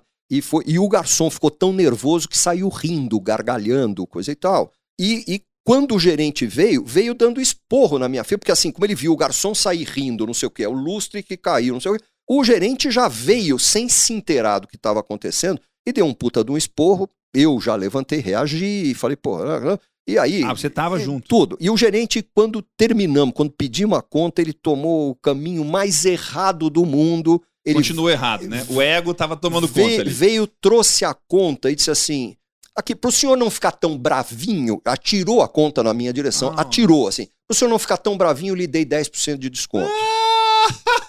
Evidentemente, eu levantei e ia bater no cara se não tivessem me segurado. Eu ia cobrir ele de não, porrada. Eu já levantei com uma garrafa na mão. Eu, eu, eu, perdi a cabeça completamente.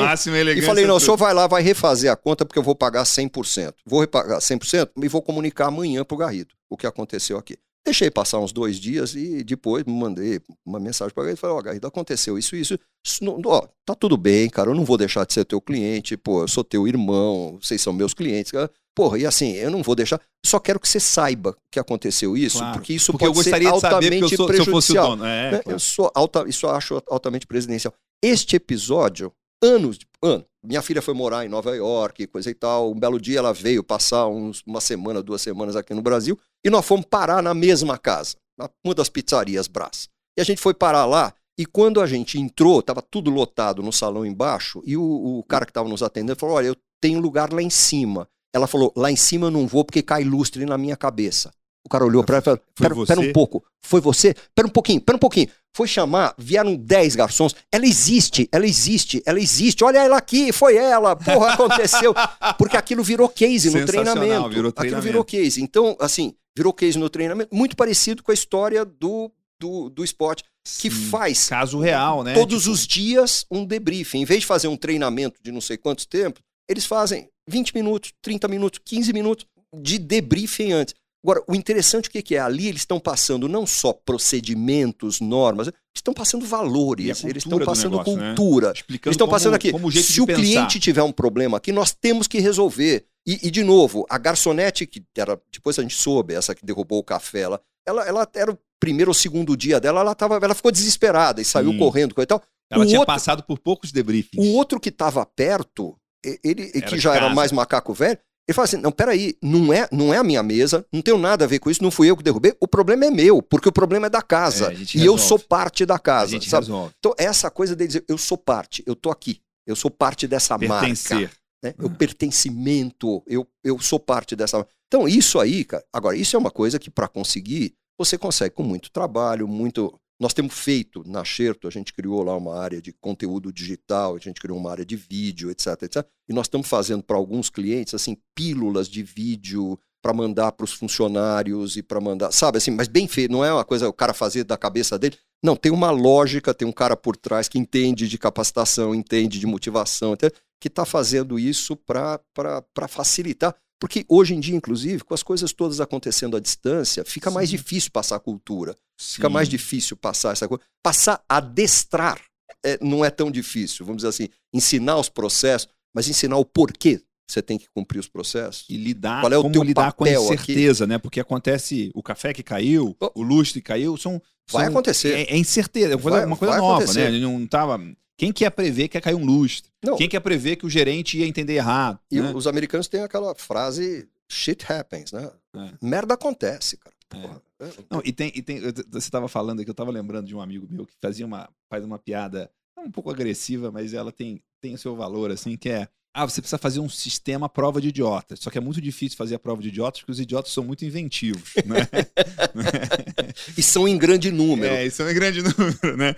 É, mas você falou muito sobre essa questão de. Deu esse exemplo aí do debriefing, do diário, de formar a cultura e tudo mais. Em especial pensando em negócios que estão crescendo rápido, em que você tem que ter uma máquina de contratação e tem que estar todo dia entrando gente, está abrindo loja nova e tal. O que que, o que, que você daria de duas recomendações chaves e de duas, é, dois erros a evitar nesse processo de onde pode falhar é nas pessoas. É onde eu e é, é é difícil você treinar, você formar cultura, você Muito, passar muito, motivação, muito. né? muito. Você ter uma equipe de garçons como o do bar original, não- não- você não, não é da a máquina que tem lá, a chopeira, a, a beleza da instalação e Isso tudo você mais. compra com você- dinheiro. Ah, é você. É, Isso, é- isso, é a isso- do- você só precisa de é, dinheiro. do Dan Sullivan, um, um um- canadense, ele fala: "Pro- se você tem um problema que dá pra resolver assinando um cheque, você não tem um Você problema. não tem problema. É, então é, é- isso.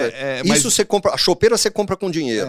Agora, o cara que opera a chopeira, ele precisa saber o que ele está fazendo, então ele precisa ter a instrução técnica, mas ele precisa estar motivado para fazer aquilo. Então ele precisa ter uma causa, ele precisa ter. Eu acho que as empresas da- daqui para frente têm essa coisa da causa. Não vamos nos iludir, não é todo mundo, não é o cara que está lá ganhando mil reais por mês que vai comprar a causa, mas você já deve. Eu, eu, eu assisti uma vez, você citou Starbucks aqui, nós já falamos de Starbucks aqui. Eu, tempos atrás, assisti uma entrevista do, do Howard Schultz, que eu gosto muito. O livro dele é um dos livros pra mim de é, um- é, um- é um- uma sensação, é. um É. cara espetacular. Mas uma vez o jornalista falou inspiração para ele o seguinte: de negócio, assim, de vida. O jornalista perguntou para ele na entrevista o seguinte: qual é o milagre que você faz? Porque assim, eu toda vez que entro num Starbucks, em lugares diferentes, o atendente é, sorri para mim. É, como é que vocês conseguem fazer as pessoas sorrirem? Diz assim, bom, primeira coisa, é, faz parte do critério de contratação. A gente contrata gente que gosta de sorrir.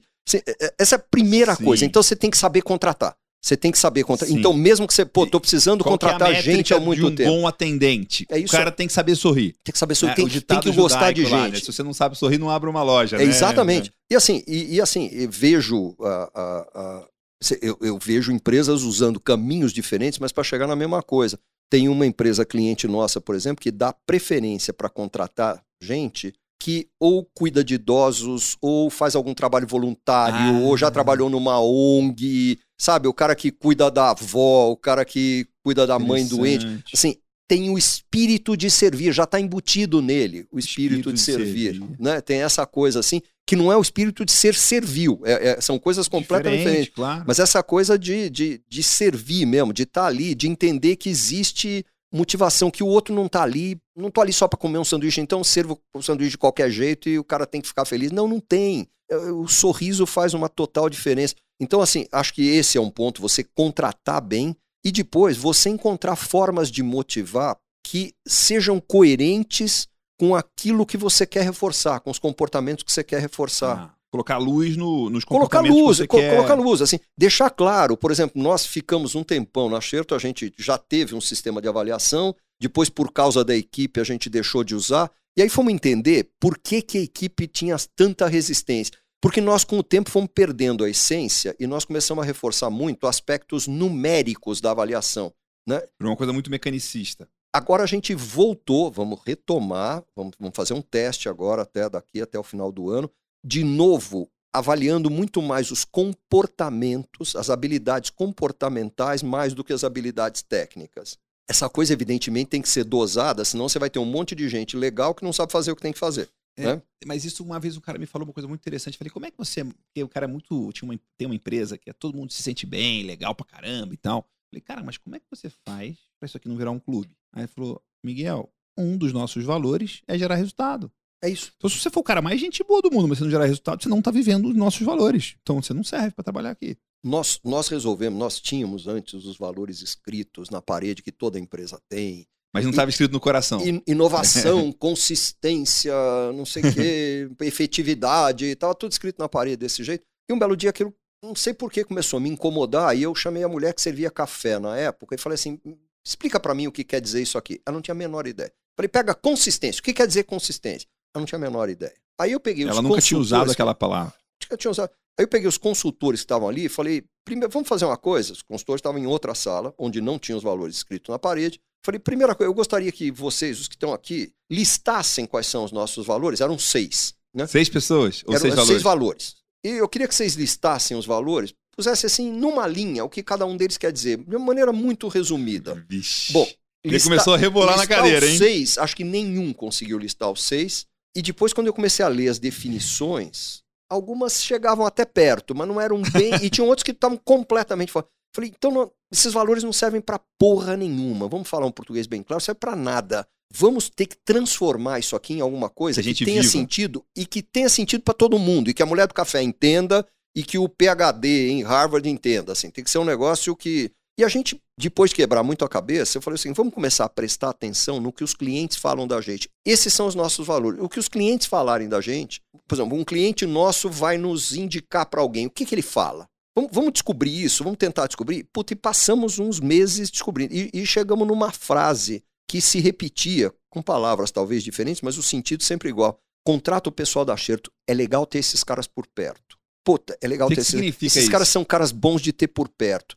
Eu falei, puta, peraí, a frase é essa, nós somos gente que é bom ter por perto. O que que significa ser gente que é bom ter por perto? Aí começamos, para vocês aqui da equipe, o que que é alguém que vocês querem ter por perto? É um cara que não sacaneia, é um cara que cumpre o que promete, é um cara que dá resultado, que não atrapalha o meu, me, me ajuda a dar o meu resultado, não me bomba. Sabe assim, então é muito interessante porque a gente passou a adotar isso de ser gente que é bom ter por perto como critério de contratação, como critério de Ah. premiação, como critério de tudo. E nós desdobramos aquela- aqueles valores nos comportamentos que a gente começou a avaliar. E aí, Que a- legal, adorei esse é bom ter por a gente começou a achar que precisava ter mais número. pra- pra- Essa, essa coisa de. É, porque você fica olhando como os outros fazem, não, os outros avaliam. É retorno, não sei o quê. É, puta, número de projetos. Não sei, puta, não, não- Aí agora nós estamos voltando para a essência. Vamos de novo enfatizar. E de novo, dar resultado, sem dúvida nenhuma. Eu, uma pessoa pode que não um dá. mala, um cara que. Uma pessoa que não dá um cara que dá resultado. rasteira nos outros, né? Não, e um cara que não dá resultado, o cara que não cumpre a parte dele, o cara que não faz um trabalho direito, não é um cara de, bom de ter por perto. Não, Então, assim, não é. Eu não quero ter esse cara por Sim. perto de mim. Eu não quero esse cara levando o, o nome da empresa na Que é qual o eu trabalho. nome. Que é o seu Pô, nome. não, no meu caso, o meu É. nome, mas para os outros, da empresa que eu trabalho, não quero que esse cara deturpe o nosso nome. Então esse cara tem que entregar direito, esse cara tem que entregar bem, ele tem que dar resultado. né? Então, assim, virou isso, e é hoje o que a gente volta a avaliar isso. Agora, fácil, Miguel? Não, não é. Ainda mais agora com essa coisa do distanciamento, cada um de nós trabalhando em home office. Então, é um negócio que nós ainda estamos buscando qual é a melhor forma, porque eu não tenho ilusão, nós não vamos voltar a ter 100% das pessoas Não, dentro não do escritório sentido, né? não faz sentido o tempo todo. Nós temos lá um escritório de 400 metros quadrados. Se você for lá hoje, deve ter três pessoas lá, se tanto. Eu fui lá outro dia, não tinha ninguém, era eu. Em 400 metros quadrados estava eu. Pô, não faz o menor sentido. Eu tenho sete ou oito salas de reunião. Eu nunca mais vou Caramba. ter sete ou oito reuniões presenciais acontecendo simultaneamente. Sim. nunca mais, não sei. Pô, pode ser que. vou- Mas eu não acredito. Não, talvez Porque se a empresa tiver 10 vezes maior do que é hoje, vai ter. Pode ser. Mas porque nós Vai descobrimos. estar acontecendo 70 reuniões ao mesmo tempo. E, sete, vão presenciais. ser presenciais. É. Mas assim, o que a gente descobriu com essa pandemia é que tem coisas que funcionam que a gente não, não, não queria nem experimentar. É. Na minha cabeça, fazer uma reunião por Zoom, fazer uma aula por Zoom, imagina. Funciona. A minha aula de incrivelmente italiano hoje, a Júlia tá em Rimini, na Emília Romanha, chama? é, É. e eu tô aqui em São Paulo. E a bem. Eu gente conheço uma faz. Júlia que é professora de italiano. O nosso italiano. grande problema até é acertar fuso horário, porque ela tá cinco horas na minha Ah, frente. Sim, dependendo do horário é muito tarde pra ela, muito cedo pra você. Então, pô, a gente acertamos, mas conseguimos chegar num horário que é bom pra ela, bom pra mim, coisa e Na tal. Austrália e- seria mais difícil, mas. É, Fica muito mais difícil na Austrália. Mas é, é- é- Mas assim, então a gente aprendeu a usar ferramentas de comunicação à distância, a gente aprendeu a usar as ferramentas de avaliação à distância, a gente aprendeu a usar ferramentas de transferência de conhecimento à distância. Eu, eu, eu, eu acho que no fundo, no fundo, nós vamos sair desta crise, como em todas as outras, um pouquinho melhores, um pouquinho mais preparados, um pouquinho mais avançados. Alguns não vão, alguns vão ficar parados no tempo, saudosistas. Eu não sou saudosista, mas esse negócio de dizer, ah, bom era em 1964, sabe assim? Eu, eu não tenho esse negócio, cara. Eu não tenho esse É, negócio. Eu acho que bom, o melhor momento que eu estou vivendo é agora. Sim. Ah, tem momentos da- do meu também, passado e que eu, esse- eu esse- penso com carinho, mas não, não acho que eu, eu acho que o melhor momento é agora e melhor ainda vai ser daqui para frente. Não, e tem uma coisa que eu tenho exercitado muito que é assim. Ah, eu não tô gostando do momento agora, mas é o que tem. É o que temos para hoje. É a realidade. Não, e assim, Você pode, se você reclamar da realidade, ela não muda. não, não, então não, você tem que não, tá- não, e assim, só encara a realidade e, uma coisa que eu também preguei muito nessa pandemia para minha equipe, para a gente fora, nas lives, coisa e tal, assim, foca naquilo que está sob o seu controle. Sim. Foca nas coisas sobre as quais você pode agir. Não perca seu tempo discutindo, questionando, mas o Bolsonaro disse isso, o Dória falou aquilo, porque o Queiroga isso, porque o Alexandre Sim. Moraes. Tem alguma coisa que você possa fazer contra É. o Alexandre Moraes, contra o Bolsonaro? Eu vou mudar a maneira de pensar do Bolsonaro, vou fazer ele usar máscara? Não, não consigo fazer. Então, deixa eu usar minha máscara. Eu posso. É. Assim, o que eu posso fazer para controlar Não, essa quanto pandemia? mais a pessoa tá coisas? focada em outras foca- coisas, você coisas. que mais o negócio dela tava andando de lado, né? É, exato, Ou você fica, você fica perdendo. Não, e fora aqueles que ficam angustiados. Outro dia eu tava com um cara que tava. "Ah, ah, tá tudo fudido. Você viu? O Biden vai fazer. Não sei. Não, não o vi. Biden tá saindo do Afeganistão. Eu falei, "Pe- pe- pe- Pera um pouco, deixa eu entender o que isso tem a Você ver com a nossa operação no reunião. Afeganistão, É, né? Pois é, Ou- não. O que que isso É, tem a ver com a nossa reunião? Nós vamos abrir franquia no Afeganistão. Você tem alguém, a sua mãe tá no Afeganistão. Você, pô, pera um pouco, vamos, vamos Você encarar bronca, o assim? seguinte. Eu dei, pô, falei, pô, É, pera, isso- pera isso é o que que isso muito- tem. Mas o cara tava entrando em de desespero, tava em é pânico. muito, muito. Um bom consultor tem a coragem de dar o comando e de dar a bronca quando necessário. Eu Como falei, é que você cara, faz isso? Falei, Cara, na puta, olha, cada vez mais, acho que tem a, a grande vantagem de passar dos 50 anos é que você descobre que pode apertar sem remorso o botão do foda-se.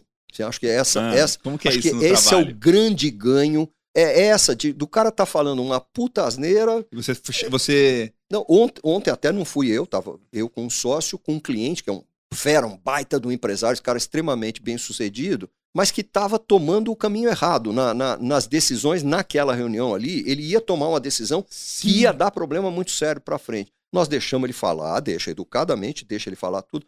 Meu sócio pegou assim, agora deixa eu te montar os- mostrar os pontos negativos desse caminho que você está querendo tomar. Assim, Pá, pá, pá. assim, assim, assim. De uma maneira extremamente racional. Se você quiser fazer desse jeito, você é o dono. Nós vamos fazer do jeito que você quer. Só estou te mostrando quais são os pontos negativos, os riscos e o prejuízo que isso pode gerar.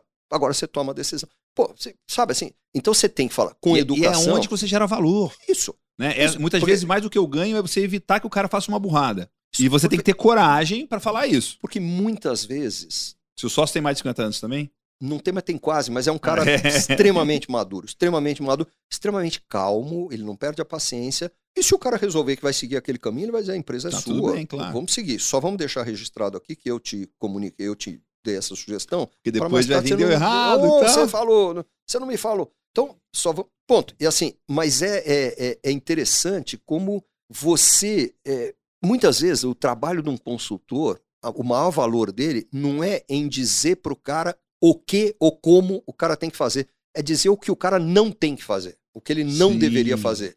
Porque muitas vezes, experiência. Experiência não é o que deu certo. Experiência foi os milhões de erros que foram cometidos até aquele troço dar certo, né? Muito bom, que legal. Ô Marcelo, uma das coisas que eu admiro em você é que você faz viagens muito diferentes e muito interessantes. Faz viagens de bicicleta enogastronômicas. É. Né? E, e, em lugares sempre muito interessantes. Em lugares interessantes, né? Óbvio, é. né? Quero que você fale um pouco dessa escolher coisas não convencionais e o como que isso tá. permeia, transforma e impacta quem você é profissionalmente, por exemplo. Primeira coisa, deixa eu dar crédito a quem merece, porque quem me convenceu, quem me convenceu não, quem tentou durante 10 anos me convencer a fazer uma viagem de bicicleta, e eu dizia que nem a pau, foi minha mulher. Minha ah, mulher, é? um belo dia, foi com o pai e a mãe para Provence, na França, e voltou dizendo assim: você não sabe, a gente vê passar uns bandos de ciclistas que ficam indo de uma cidade para outra, eles ficam viajando mesmo de bicicleta. E tem cara Mas de. Mas a sua mala não tá na bicicleta, a sua mala não, tá na van. No nosso caso, não. Tem, tem gente que viaja com a Ford. Não, nós vamos com toda a mordomia, tem uma van que Sim. leva. Essa mesma van vai preparar um piquenique lá na frente, sabe que a gente vai chegar lá às três da tarde, você chega lá, presunto cru, vinho rosé, coisa e tal, assim, pra. É, é mordomia, não tem, não tem. O único sacrifício é que você tem que pedalar um bocado. Mas que não é sacrifício para quem gosta. Né? É. Mas minha mulher tentou quiser, me Já tem as, as, mountain bikes com elétricas é, também, né? Pô, eu, eu, é. Essa viagem que eu vou fazer daqui a alguns dias, Vai eu vou fazer essa? de mountain bike porque é uma região extremamente montanhosa. Eu vi isso quando eu fui fazer o caminho de Santiago. Tinha gente fazendo de bicicleta e tinha gente fazendo de bicicleta E todo mundo elétrica. que vai tá aí na faixa dos 60, 70 anos, então, puta, vamos encarar já de elétrica. Mas uma coisa interessante, porque assim, acho que tem uma, uma grande lição de venda nisso aqui. Porque minha mulher ficou tentando me convencer. Vamos fazer uma viagem de bicicleta? É legal, porque a gente pega e pedala 60 quilômetros de um lugar para o outro, e depois 70 quilômetros, aí você almoça e depois pedala mais 40 quilômetros. Eu só pensava 40 quilômetros, 60 quilômetros, 100 quilômetros por dia em cima de uma bicicleta, bunda no cilindro, coisa e tal. Eu não quero isso nem a pau. Aí um belo dia, meu cunhado, que na época era dono de um restaurante, resolveu fazer uma viagem para promover o restaurante. Ele gosta de pedalar. Hoje ele tem uma agência, Bike Tours ah, é? do chefe. Ah, o Bike Tours é, dele bike, bike é, é, do, é do seu dele. cunhado. Ele, é, ele é chefe de cozinha, ele gosta, gosta de pedalar de e montou uma empresa que faz essas viagens enogastronômicas aí com bicicleta. E ele chegou para mim e falou: Marcelo, eu vou fazer uma viagem é, pela Toscana e eu quero, eu, eu, eu preciso montar um grupo porque eu quero sortear uma passagem, uma viagem entre os clientes do, do restaurante. Então eu preciso organizar o resto do grupo. E é o seguinte: nós vamos fazer o seguinte: nós vamos, é assim, todo dia vai ter uma atividade assim ligada à gastronomia. Então tem um dia que nós vamos visitar a, uma mais do que comer bem, uma, uma fábrica de embutidos que tem 640 anos, que está na mesma família. Uau e fica num imóvel que é de 1.300 Você já foi comprando quanto, já ali a viagem, não imagina. Então, mas ele falou assim, aí no outro dia nós vamos visitar uma fábrica de burrata, que é um negócio espetacular, e você vai poder fazer a própria burrata. E aí nós vamos visitar uma vinícola que fica numa abadia, no alto de uma montanha, com uma vista sensacional, e o cacete... E nós, vai já. ter uma aula de culinária toscana na casa onde a Mona Lisa morava quando ela foi pintada pelo Leonardo. Nós vamos ver o ah. muro onde ela estava encostada quando ela foi pintada pelo Leonardo, com a paisagem atrás, coisa e tal. E nós vamos fazer tudo isso de bicicleta. Agora, porra, ele, ele me vendeu o benefício, tudo que ele sabia que me interessava. Ele vendeu. E nós vamos fazer isso de bicicleta. Assim, nós vamos fazer de bicicleta. Por acaso, não, era, bicicleta. não era o foco, assim. E eu fui, pensando no resto. Eu falei, aí eu vou ter que aguentar a bicicleta. Fui e adorei. E depois dessa viagem, eu já fiz pelo menos mais umas 15. Né? É assim, mesmo? Foi, essa primeira foi na Toscana. Eu, eu voltei apaixonado por Sempre aquilo. na Europa ou jeito... fora da Europa também? Já fizemos aqui na, na, no norte da Argentina. Nós já cruzamos os Andes de bicicleta. Ah, é? Que legal. É muito na Europa. Ele tem, eu não que fiz na Europa, na Europa deve ter uma estrutura, tem uma estrutura violenta para isso. Muito né? boa. E tem, acho que é uma coisa muito importante, um respeito do motorista pelo ciclista, pelo ciclista que aqui no Brasil, por exemplo, Sim. não existe. Aqui, aqui nós já fizemos duas viagens em Santa Catarina, mas assim, você sente. Na Serra da Graciosa ali? ali nós, nós fizemos lá em Urubici, ah. Uma. Ah, que é o lugar dos canyons e tal, é né? um lugar lindo, lindo, lindo, lindo, espetacular. E fizemos uma no litoral, ali, Porto Belo, bombas, bombinhas, ah, sei, coisa sei. e tal. Já fui que pra é, chama. Costa Esmeralda ali. Agora, é muito interessante você fazer uma viagem no Brasil e fazer na Europa o respeito do ciclista motorista ele é o é sub-sub-humano, né? Aqui, Porque o, o no Brasil, motociclista já é um já é sub-humano. o sub-humano. Aqui o, O ciclista, ciclista é é- o sub-sub, é- inclusive é o para- pelo motociclista. É né? o parasita Até- do cocô do cavalo do assim, bandido. é. pô, os caras jogam o carro em cima da gente, jogam o caminhão em cima da gente, assim, quase como se fizesse de propósito, fazem gracinhas. Hein? É um negócio que realmente você não sente Você não tranquilidade. Na Itália, na França, na Alemanha, na Áustria, na Croácia, lugares outros que a gente já pedalou. Na, na Itália a gente já pedalou em puta, na Puglia, na Sicília, na Sardenha, na Toscana. É sensacional, cara. Assim, é um respeito profundo e você é bem recebido nos lugares. Você sabe, você chega com roupa de ciclista, o cara te Abraço. abraça, Te cuida. Aqui, pô, você tá chegando aqui, pô, vem Sujo, esse cara aí, suado. sujo, tá suado, tá fedido. Pô. Assim, é, é, é muito diferente o respeito. Agora, tem sido uma experiência muito interessante. Eu pretendo, enquanto a saúde permitir, eu vou fazer mais viagens dessa aí.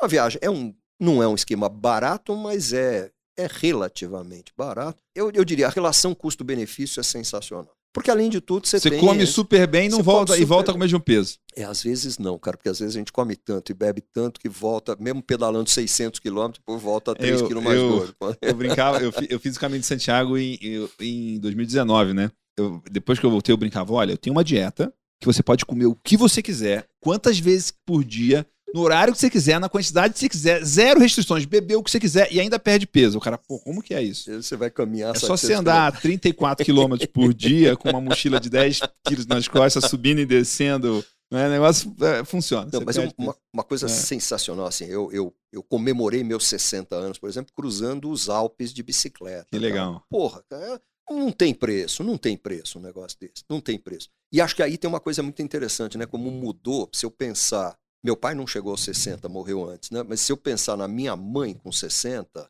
ela era uma É uma velhinha, dinâmica muito Ela diferente, era né? uma velhinha, ela era uma O- o velhinha, era uma senhorinha, 70 uma é os novos vozinha. 40, É né? assim, pô, você vê, pô, eu, eu com 60 cruzo, comemorei os meus 60 cruzando os Alpes de bicicleta. Saímos de Augsburg, na Alemanha, um pouco ao norte de Munique, foi uma Verona, na Itália. Nós pedalamos quase 600 quilômetros e com os Alpes no meio. E além, e além Pô. dessa questão da venda, o que que o, que que o Marcelo Tierto, empresário, executivo, aprende nessas viagens? Acho que elas sempre é, é, não são só, não é só no caso das viagens, assim, toda vez que você está numa situação diferente, com pessoas diferentes, numa cultura diferente, eu acho que as antenas se levantam, você fica mais, você absorve coisas Sim. diferentes que ativam áreas diferentes do teu cérebro, que de alguma maneira vão acabar sendo úteis para alguma coisa. Tem, tem coisas muito interessantes, porque nem Faz você sempre ter contexto, ter história, faz ter você vivência. visão, ter contexto, conviver com gente diferente, numa cultura diferente, fazendo uma coisa diferente. E assim, isso tudo mexe com a cabeça, te mantém vivo. Acho que em suma mantém vivo, mantém o cérebro vivo e ativo. Eu acho que assim, não- o que não dá é para você ser aquela pessoa que todo dia é igual, faz a mesma coisa do mesmo jeito. É- é essa coisa de fazer, sair da zona de conforto, eu acho que é, é muito interessante. Que legal. Interessante, Provoca. Eu adoro viajar, eu adoro comer bem, adoro fazer coisas diferentes também. porque Isso também é uma coisa que realmente, pra mim, é abrir sua, o, seu, o seu mundo fica mais amplo, fica maior, né? Fica, então, isso fica, é uma, Fica, uma coisa muito. Não, eu tô com muita saudade de viajar. É, eu, é, eu também, cara. Nesse esse Não, e período assim, todo aí. Acho que é o dinheiro mais bem empregado, é o dinheiro mais Sim. bem aplicado, é o dinheiro que você gasta. Tem, tem dois dinheiros. que é- Um é para você aprender, seja comprando livro, fazendo cursos, assistindo, ouvindo podcast. O, o tempo e o dinheiro que você gasta nisso, eles retornam. Sim. E o tempo e dinheiro que você gasta fazendo uma viagem também tem um retorno fantástico. Muito bom. Pra gente encerrar aqui, eu gosto de convidar o meu convidado para fazer duas coisas. Uma é deixar um desafio, é uma tarefa minimamente fora da zona de conforto, grande ou pequena, para começar a colocar em prática até sexta-feira da semana que vem, que de alguma forma vai ser positivo para quem vai fazer. Qual que é o seu desafio para quem está assistindo a gente? Pô, o meu grande desafio, eu vou colocar algo que eu, eu coloquei para mim também, né, no, no ano passado, que é assim, você certamente tomou uma série de deliberações, você fez uma lista de intenções, de coisas que você pretendia fazer em 2021. Eu aposto que você, se você fez essa lista, tem alguma coisa que você ainda não pôs em prática. Pega essa lista, se você não fez, faz agora as coisas que você deveria estar fazendo e faz uma. Faz uma. Escolhe uma naquelas coisas que você planejou para 2021 e não pôs em prática. Põe em prática agora, mas põe em prática até segunda-feira que vem. Começa assim. Ah, é fazer um curso? Tá bom. Vai, entra na internet, procura o curso, vai se matricula. Sabe assim? E faz, executa. Porque eu conheço um monte de gente que tem intenções bacanas para burro e nenhuma ação em cima daquilo. Ah, pega alguma coisa que faz tempo que você você sabe que você devia fazer um, um, curso, ou que você devia ler um livro, ou que você devia uma atitude, retomar um contato com uma pessoa, que você devia ter um contato melhor com seu pai, com sua mãe, ou com seu irmão, ou com seu filho, ou com sua filha. Você faz isso agora, faz isso. Antes de segunda-feira, você faça isso, né? Acho que esse é um desafio, é factível, qualquer um de nós Sim. consegue fazer, não estou pondo você pode nada. escolher uma que, da lista, um. você escolhe um que cabe. Escolhe, de repente você escolhe um super difícil, é com você, você escolhe o que você quiser. Mas certamente tem, porque eu, todo final de ano, faço uma lista das intenções. Não, eu vou fazer. Vejo um monte de gente. Não, esse ano eu vou largar de fumar, esse ano eu vou fazer mais exercício, esse ano eu vou perder peso, esse ano eu vou fazer o curso tal, esse ano eu vou aprender a pintar, esse ano eu vou retomar o, o violão que eu larguei há muito tempo, vou voltar a tocar. Faça. Pega uma dessas coisas que está na tua cabeça, que, ah, preciso fazer, preciso fazer, porque termina o ano você não fez, pô, sabe assim? E, e de novo você joga para o ano que vem, termina o ano que vem você também não fez. Eu fiquei com esse negócio de voltar a estudar italiano 40 anos, pô. Eu, eu, preciso voltar, eu preciso voltar. Eu preciso, não, eu vou voltar. Não, o ano eu que vem eu vou voltar. voltar é, muito, é, é uma é, frase muito. É, é não, o ano que vem muito. eu vou voltar, porque senão eu vou perder, porque é uma pena. Eu gosto tanto da língua, eu gosto tanto da cultura. Eu gosto de ir para lá e conseguir conversar com as pessoas quando eu vou. Coisa... Até o dia que eu falei, quer saber? É agora. E, e aquele dia eu fui, entrei, procurei, encontrei um curso, descobri que não era o curso ideal, não faz mal. Eu fiz os Mudou quatro a rota. meses. Eu fiz os pra quatro chegar meses. No destino. Porque, porque eu tive que pagar de uma vez, eu paguei, eu fiz até o fim. Falei, pô, já que eu paguei. Mas Sim. quando eu estava chegando no fim daquilo ali, eu já tinha tomado a decisão que eu não ia renovar, mas que eu ia encontrar uma professora particular ou um professor particular. Comecei a procurar, arrumei uma indicação, tô feliz da vida. Tô feliz da vida. Então, assim, e, e, de novo, aquilo ali talvez não me traga, voltar a estudar italiano, me traga um tostão a mais. Assim, não, não, não vai me trazer um cliente a mais, não vai me trazer um projeto a mais, mas está sendo uma satisfação tão grande para mim que isso está valendo uma fortuna, me deixa mais tranquilo, mais capaz de fazer outras coisas que são boas e que talvez sejam, talvez me equilibra, talvez eu tenha que fazer coisas chatas que como administrador, como gestor, tem horas que você tem que tomar decisões extremamente impopulares, tem que fazer coisa chata. Dizer que todo dia do empreendedor é maravilhoso é mentira, tem dia que é um saco,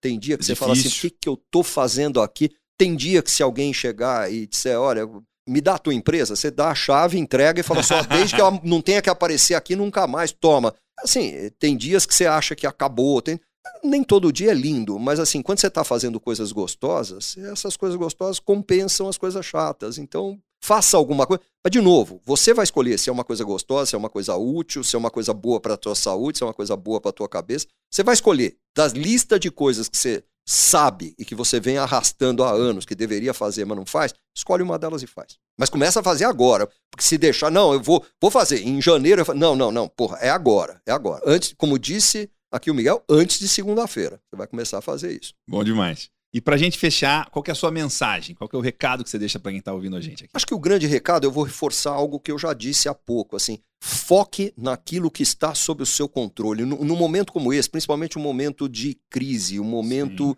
de situação política esquisita, que você tem aí o, o momento que o Brasil está vivendo é um momento chato para cá. Aliás, o mundo está polarizado, essa coisa é você. Pô, eu, eu recebo. Polarizado demais, né? E a gente tem amigo de todos os, tem amigo, todos eu, os mundos, eu tenho, né? tenho amigos e parentes é. de todos os mundos. Então, não, e, e, já me aconteceu o seguinte: eu, eu, eu tenho evitado postar coisas sobre política.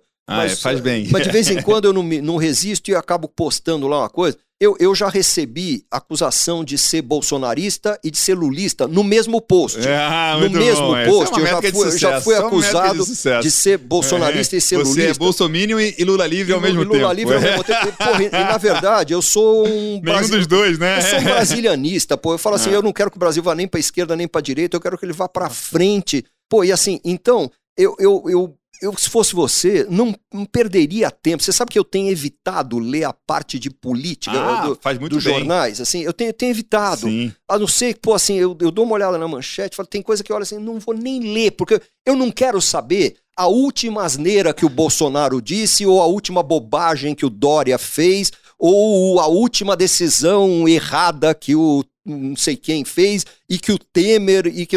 Eu, eu não quero. Sabe por quê? Porque eu não tenho nenhum domínio sobre o que esses caras fazem. É. Nenhum e a sua capacidade domínio. de influenciar, de agir em cima a disso. Minha é capacidade de agir sobre isso é nenhuma. E, e se eu ficar pensando nisso, isso pode obscurecer a minha vista e tirar a capacidade, minha capacidade, de tomar decisões sábias que vão afetar os meus negócios. Então, assim, eu, eu faço essa coisa, eu não quero pregar para ninguém que deve tomar vacina ou deve deixar de tomar vacina. Eu sei o que eu fiz comigo. Eu tomei as duas doses de vacina, eu uso máscara, eu higienizo as mãos, eu acredito que eu preciso me cuidar. Pô, assim, eu, eu, eu, o que está sob o meu alcance? Eu não quero pregar para ninguém, eu não quero convencer ninguém. Pô, você acha que é certo o Bolsonaro ir para a Assembleia da ONU sem tomar vacina?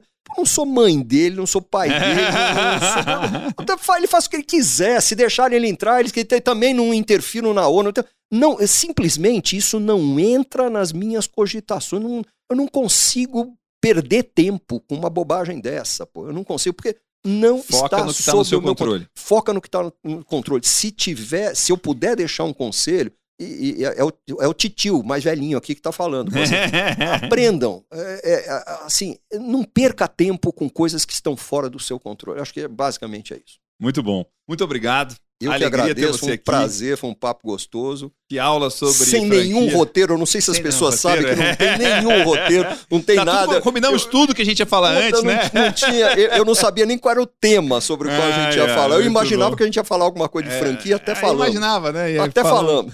É, muito bom. Muito obrigado. Eu que te foi agradeço, Miguel. Foi um prazer imenso. Prazer foi meu.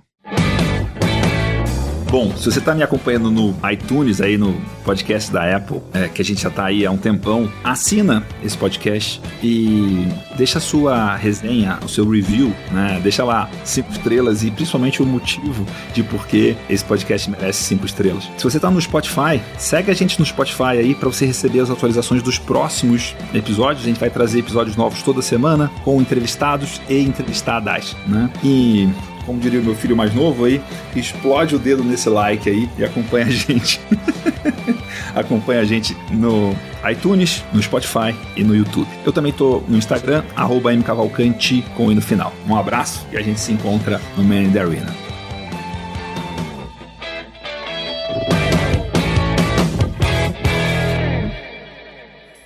Uma produção, voz e conteúdo.